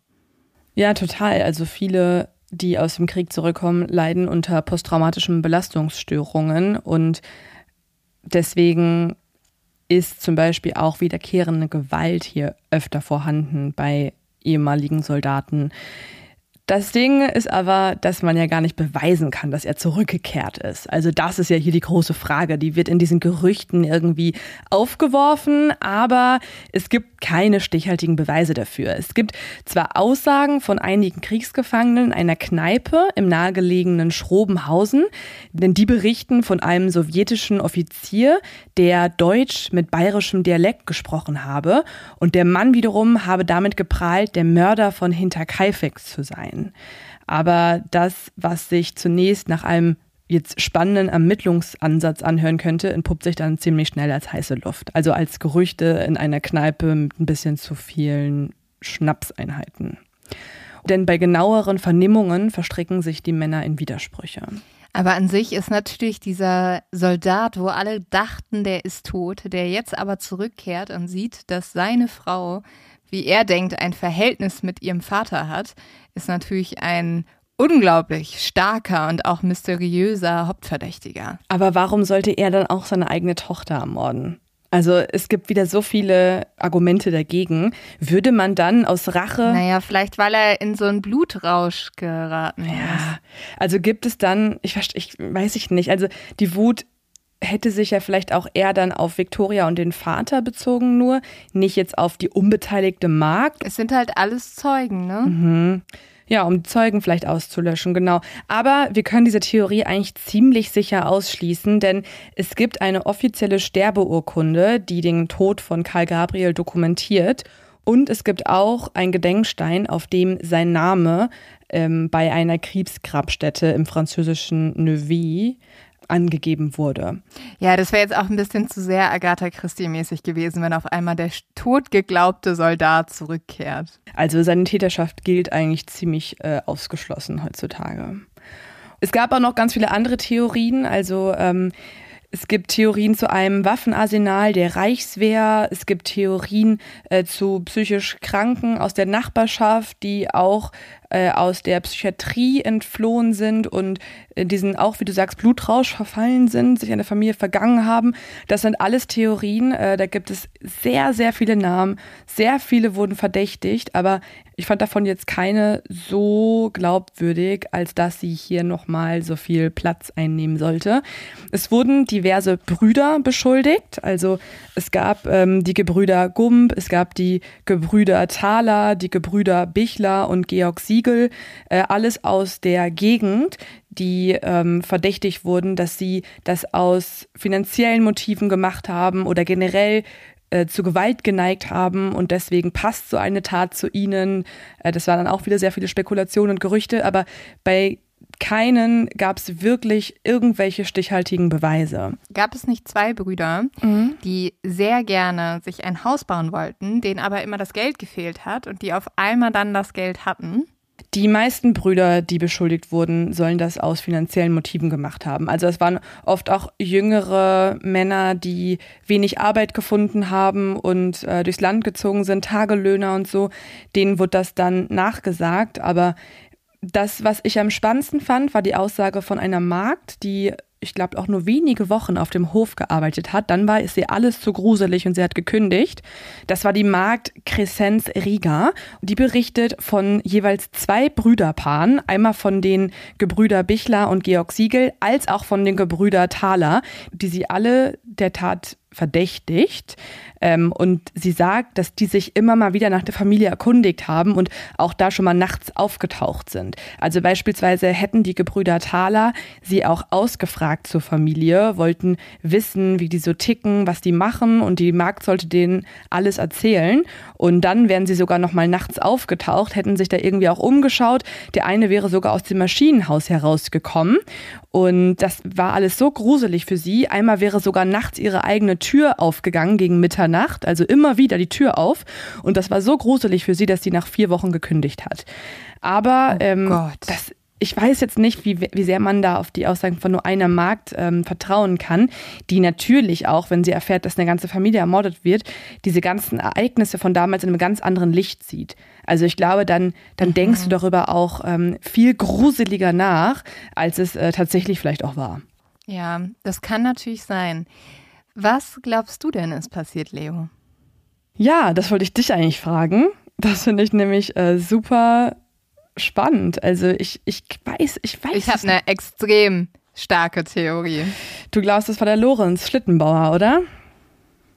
Nicht nur. Uh. Ich glaube, dass Lorenz Schlittenbauer der Drahtzieher sein könnte. Mhm. Aber dass er es alleine schafft, eine ganze Familie zu ermorden, sehe ich dann doch als sehr unrealistisch an. Mhm. Ich habe es ja auch erzählt, dass er nicht besonders stark war, beziehungsweise auch irgendeine Krankheit hat. Ähm, also allein schon den Vater da zu überwältigen, dann die Mutter und die Victoria. Und die hatten ja alle nicht besonders viele Abwehrverletzungen. Mhm. Deswegen könnte ich mir vorstellen, dass der Lorenz Schlittenbauer die Familie unter irgendeinem Vorwand in diese Scheune gelockt hat, aus den eben genannten Motiven Eifersucht, ähm, Gekränktheit vielleicht, weil die Victoria ihn nicht wollte und dem Geld und dass er dann Komplizen hatte. Und zwar vielleicht zwei Komplizen, die sich schon länger auf dem Dachboden befunden haben. Mhm. Und ist nicht der Dachboden, also dieser Heuboden, in der Scheune gewesen? Ja, der war überall, der Dachboden, der war durchgängig über auch dem äh, normalen Wohnhaus, aber auch über der Scheune und da war diese Heu Einkerbung, wo Leute lagen. Ja, dann lagen die, haben darauf gewartet und sind dann im richtigen Zeitpunkt rausgesprungen und haben alle überrascht. Und so waren die in der Lage, das Ganze durchzuführen.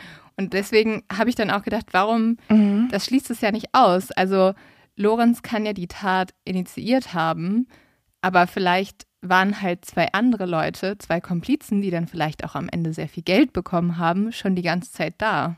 Ja, finde ich, ähm, macht mega Sinn. Also sehe ich auch als eine spannende Theorie an und würde erklären, find, so warum Sinn. alle Menschen sterben und wie das eine einzige Person hinkriegen sollte, war mir auch ein bisschen schleierhaft. Es muss ja auch jemand gewesen sein, der die Familie kannte. Also natürlich kann man auch drüber nachdenken, also BTK-mäßig irgendwie, dass da einfach ein Wahnsinniger hinkommt und die ganze Familie abmetzelt. Aber das spricht einfach so gegen diese Tatsachen, dass die Waffe so ganz bewusst versteckt wurde, dass die Leute keine Abwehrverletzungen Verletzungen hatten, dass die Tiere gefüttert wurden. Wer sagt denn nicht, also der einzige Mensch, vor allem was ja auch so auffällig ist, du meintest ja, dass Lorenz Schlittenbauer der nächste Hof war. Mhm. Also der einzige Mensch, der ja auch wirklich hätte sehen können, wenn da jemand sich auf dem Hof befunden hätte und dorthin gegangen wäre, um die Tiere zu füttern, wäre ja Lorenz Schlittenbauer gewesen. Es ist schon fast auffällig, dass er nichts bemerkt hat und irgendwelche Handwerker, die vorbeigekommen sind, mhm. haben was bemerkt. Also der Hund hat übrigens auch bei Lorenz Schlittenbauer nicht gebellt die hatten ja einen Hund auf dem Hof und mhm. wenn da jetzt immer jemand das ausspioniert, ist es eigentlich ganz schön merkwürdig, dass der Hund nicht bellt und nicht anschlägt. Weil wenn bei uns jetzt jemand sich hier verstecken würde, würde Freddo auf jeden Fall ausrasten, weil er wäre der Erste, der es mitbekommt. Es sei denn, es bin zum Beispiel ich, den, ja. also eine Person, die Freddo kennt ja. und deswegen sich keine Sorgen macht. Genau, das ist das Einzige, was Sinn ergeben würde. Es ist super mysteriös. Also ich schwanke also das ganze Dorf hat nach der Tat spekuliert und die meisten haben Lorenz Schlittenbauer verdächtigt. Also das mhm. ist bis heute auch da in der Gegend äh, weiterhin ein sehr beständiges Gerücht. Der wurde auch der Mörder von Hinterkaifeck inoffiziell getauft. In der Kneipe wurde der beleidigt. Der hat auch nochmal geklagt wegen übler Nachrede. Das haftete diesem Menschen einfach an, ähm, dieses Gerücht. Ja, und, und das muss man vielleicht auch kurz mal zwischendurch sagen, auch wenn ich das jetzt vermute. Mhm weiß ich das natürlich ja. nicht. Und ähm, das ist natürlich eine unglaubliche Belastung, die auf einen Menschen treffen kann. Und ich frage mich, wenn es da eh schon so viele Gerüchte gibt und alle möglichen Leute äußern sich mit ihren Theorien, mit, die, mit dieser und jener Sache, Wäre das nicht rausgekommen, wenn der sich da mit irgendwelchen Leuten verbündet hätte? Ich habe da auch kurz drüber nachgedacht, weil ich hatte das Gefühl, sehr viele Menschen haben ein Motiv gegen diese Familie, vor allem gegen den alten Andreas Gruber. Der war nicht beliebt, das war ein jähzörniger Typ. Alle Haushaltskräfte und, und ähm, Mägde auf dem Hof haben nach kürzester Zeit gekündigt und wollten da unbedingt wieder weg. Also der war verhasst in der Gegend. Aber was du ja auch bedenken musst, es gab ja sehr viele Wertsachen in dem Haus, mhm. ne? die auch noch gefunden wurde und sehr viel Geld. Und wer nimmt dieses Geld dann nicht mhm. mit? Also das beweist ja eigentlich auch nochmal, dass es wirklich ein persönliches Motiv gewesen sein muss. Das finde ich auch halt so spannend. Also ich, ah, ich, ich, ich schwanke hin und her. Ähm, ich kann mir gut vorstellen, dass es zwei Menschen waren. Und müssen es ja eigentlich. Dass es ähnlich ist wie bei den Hillside Strangler, über die wir mal eine Folge gemacht haben, die mhm. äh, aber auch aus sexueller Lust gemordet haben. Weil ich finde schon sehr auffällig. Aber es ist ja keine Vergewaltigung passiert, oder? Also zumindest keine dokumentierte. Ja, keine dokumentierte. Das finde ich sagt aber nicht viel aus. Und es geht gegen beide Frauen. Und es gibt ja auch Menschen, wie du gerade schon gesagt hast, BTK-artig, die, ähm, also Dennis Rader, den Serienmörder, bei dem wir auch mal eine Folge gemacht haben, eine seiner ersten Taten war es, eine gesamte Familie auszulöschen, aber aus sexueller Lust. Also er hatte, mhm. ihn hat's erregt zu töten die Macht über Leben und Tod zu spüren, die Kontrolle über einen Menschen zu spüren. Das war sein Motiv. Ich finde dieses Motiv von, von Lorenz Schlittenbauer ausreichend, dass er zum Beispiel nur die Viktoria tötet oder nur den Andreas Gruber, aber alle, das finde ich halt so. Da, da denke ich so, warum alle? Du musst doch bedenken, Leo, wenn der in dieses Haus geht, dann kennt ihn dort jeder. Also selbst das kleine Mädchen kennt ihn, selbst der kleine Junge kennt ihn. Und wenn er jetzt hier jemand am Leben lässt, dann wird die Person sofort zur Polizei gehen und sagen, ja, ja, ich weiß, wer das ist. Das ist der Nachbar, das ist der Lorenz Schlittenbauer. Deswegen, jede Person, die er auf diesem Hof nicht tötet, bringt ihn ins Gefängnis. Wenn die ihn sehen, ne? Ja, aber wie soll er es denn schaffen, zwei Menschen auf diesem Hof umzubringen, ohne dass die anderen wach werden und es mitkriegen? Ja, vor allem, wenn er so eine brutale Tat begehen will. Was natürlich irgendwie auffällig ist, ist, dass die Mordwaffe nicht mitgebracht wurde, sondern dass die vor Ort irgendwie genutzt wurde. Aber dazu eine Sache. In einer Quelle heißt es, dass Lorenz Schlittenbauer ähm, als er die Reuthaue gesehen hat, gesagt hat, oh, das ist ja meine, jetzt weiß ich, wo die die ganze Zeit ist. Was? Ja, weil er hat ja dadurch, dass der Hof in der Nähe war, hatte er und auch der Andreas Gruber so ziemlich genau die gleiche Gegend, wo sie ähm, gearbeitet haben, auf dem Acker, auf dem Feld und teilweise auch mal Werkzeuge von der anderen Person ausgetauscht haben oder vielleicht auch mal entwendet haben. Und er wirft jetzt quasi dem Andreas Gruber vor, dass der ihm die Reuthaue geklaut hat. Und jetzt wüsste er, oh Gott, da war die die ganze Zeit. Das hatte die ganze Zeit der Andreas Gruber. Oh mein Gott, das ist ja so auffällig. Das ist mega auffällig, ne? Das fand ich auch. Aber dann könnte man wieder sagen, warum lässt er die auf dem Hof? Warum nimmt er die nicht mit und versteckt die besser? Ist die Polizei, also diese Ermittlungseinheit, von der du erzählt hast, zu einem Ergebnis gekommen? Die sind zu einem Ergebnis gekommen, aber haben das auch nie veröffentlicht, den Namen, weil sie die Nachkommen auch nicht belasten möchten damit. Oh, das ist ja so unbefriedigend komplett, für uns jetzt. Komplett. Ich habe auch schon überlegt, wie wir diese Fachhochschüler ähm, nochmal kontaktieren können und betrunken kriegen, damit die uns das heimlich verraten oder so.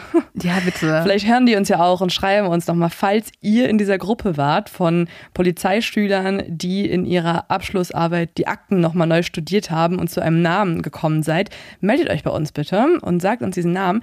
Aber ähm, Sagt Bescheid, ob ihr mich aufnehmen wollte, wollt, weil ich absolut recht hatte. Mhm, genau. Sie sind auch zu neuen Erkenntnissen gekommen. Durch sie wurde nämlich überhaupt veröffentlicht, dass man von einer Beziehungstat ausgehen muss.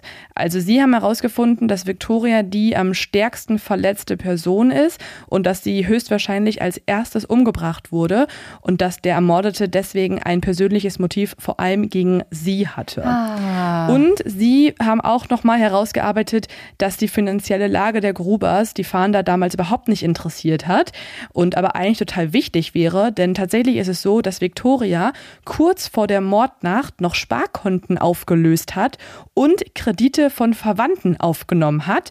Und es wurde auch berichtet, dass sie einmal eine hohe Summe Geld in einem Beichtstuhl hinterlassen hat. Dieses Geld sollte dann angeblich, sagt sie später, eine Spende sein für die Kirche. Aber man könnte ja auch vermuten, dass das vielleicht Geld war, was dem Lorenz Schlittenbauer zugesteckt werden sollte oder so, ne? Ja, ich will ja nichts sagen, aber das bestätigt alles natürlich meine Theorie. Mhm. Nach Abschluss ihrer Ermittlungen spukt vor allem ein Name in den Köpfen der Fachhochschüler. Letzte Beweise dafür können sie aber nicht liefern, deswegen veröffentlichen sie aus Rücksicht auf die Nachkommen die Ermittlungsergebnisse nicht und lassen sie unter Verschluss. Aber ich finde, Lynn, äh, vielleicht kannst du ja mal sagen, was du denkst, dass das ziemlich eindeutig auch in die Richtung Lorenz Schlittenbauer deutet, oder? Ja, für mich deutet das eindeutig auch in die Richtung. Hört sich auf jeden Fall so an. Ich finde, es hört sich sehr so an, weil wenn sie schon so, sie argumentieren ja darauf hin und sagen dann, nee, die Person hat Nachkommen, wir wollen es lieber nicht sagen. Sie sagen halt eine Beziehungstat und man weiß also von niemand anders, der eine Beziehung mit der Victoria genau, hatte. Genau, genau, total. Außer vielleicht diese unbekannte Person auf dem Friedhof, die eine Ohrfeige bekommen hat von ihr. Aber gut. Wenn das nicht Lorenz Stettenbauer selber war. Ja, aber sein Sohn hat es ja gesehen. Ah. ah. Ja, das ähm, ist jetzt natürlich nicht weniger auffällig, nee. sagen wir so. Ja, also seitdem ist äh, jetzt schon ein Jahrhundert vergangen. Also der Fall ist ja 1922 passiert. Es sind schon sehr, sehr viele Jahre vergangen, seit ähm, die Tat begangen wurde. Und mittlerweile sind alle Zeugen, Opfer als auch mögliche Täter und Mitwisser der Mordnacht inzwischen tot. Das Schicksal der Familie Gruber wurde aber in den vergangenen Jahren mehrfach auch popkulturell verarbeitet. Vielleicht kennt ja auch schon jemand diese Geschichte und hat davon grob gehört, denn die bekannteste Version der Aufarbeitung ist der Roman und auch die Romanadaption Tannenöd von Andrea Maria Schenkel, die übrigens auch für Netflix verfilmt wurde.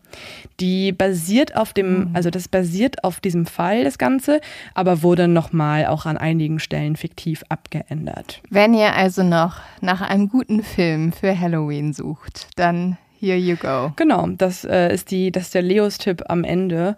Und falls jemand, wie gesagt, in dieser Polizeischule mitgearbeitet hat, meldet euch. Der Leos-Tipp ist bei uns melden und dann wird es der Pre-Talk der nächsten Folge. Ihr könnt uns auch so richtig wie so ein kleiner Spion einfach so einen Zettel zukommen lassen. Das fände ich noch, noch besser, uh. noch gruseliger. Mit so, ihr habt recht. Einfach nur so, ja. Da steht einfach nur Ja drauf auf diesem Zettel. Ja, aber dann könnte uns das jeder schicken. Stimmt. ihr müsst Weiß schon nicht. beweisen, dass, dass, dass, ihr, dass ihr die Akten studiert habt. Aber die Akten haben wir in dieser Folge auch zusammen studiert. Also wir sind gespannt, was ihr denkt. Ähm, ich verstehe auf jeden Fall jetzt den Hype um den Fall. Also es gibt dazu ja. so viel im Internet. Es gibt eine Seite, falls ihr euch reinarbeiten wollt und sagt, boah, das reicht mir alles noch nicht. Ich will auch die ganzen Vernehmungen lesen. Ich will die Akten einsehen können. Ich will die Skizzen vom Tatort haben und so. Könnt ihr euch alles reinziehen. Also ähm, sagt die Termine fürs Wochenende oder für die Woche ab, weil ihr werdet dann nicht mehr aufhören können zu lesen. Es macht wirklich süchtig. Das ist die Seite www.hinterkaifek.net. Da wurde total viel veröffentlicht. Da gibt es Pro- und Kontralisten für die Verdächtigen. Es gibt äh, veröffentlichte Vernehmungen. Es gibt alles Mögliche an Artikeln und Diskussionen. Also da kann man sich stundenlang drin aufhalten. Oder irgendeinen gruseligen Film gucken. Leo hat ja schon Tannöd empfohlen. Ich glaube, ich werde heute Friends gucken, um mich nicht mehr zu gruseln. Und wir hoffen, dass euch diese kleine Folge, diese kleine Halloween-Folge gefallen hat, wir euch ein bisschen aus der Mod of X-Pause geholt haben. Nur noch mal zur Erinnerung, wir machen noch eine weitere Woche Pause. Wir hören uns also erst bei Mod of X in zwei Wochen wieder. Dann geht es aber ganz regulär weiter. Und falls ihr jetzt ganz traurig seid und sagt, nein, wir kriegen ja nächste Woche gar keine Folge von euch. Doch, ihr kriegt eine Folge, aber auf dem True Love Kanal. Da kommt nämlich schon diesen Freitag eine neue Folge Folge über True Love. Also in nur wenigen Tagen. Ihr habt jetzt mehr Content, Lin und Leo Content, Recherche-Content denn je. Montag heute gerade die Halloween-Folge, Freitag die True Love-Folge.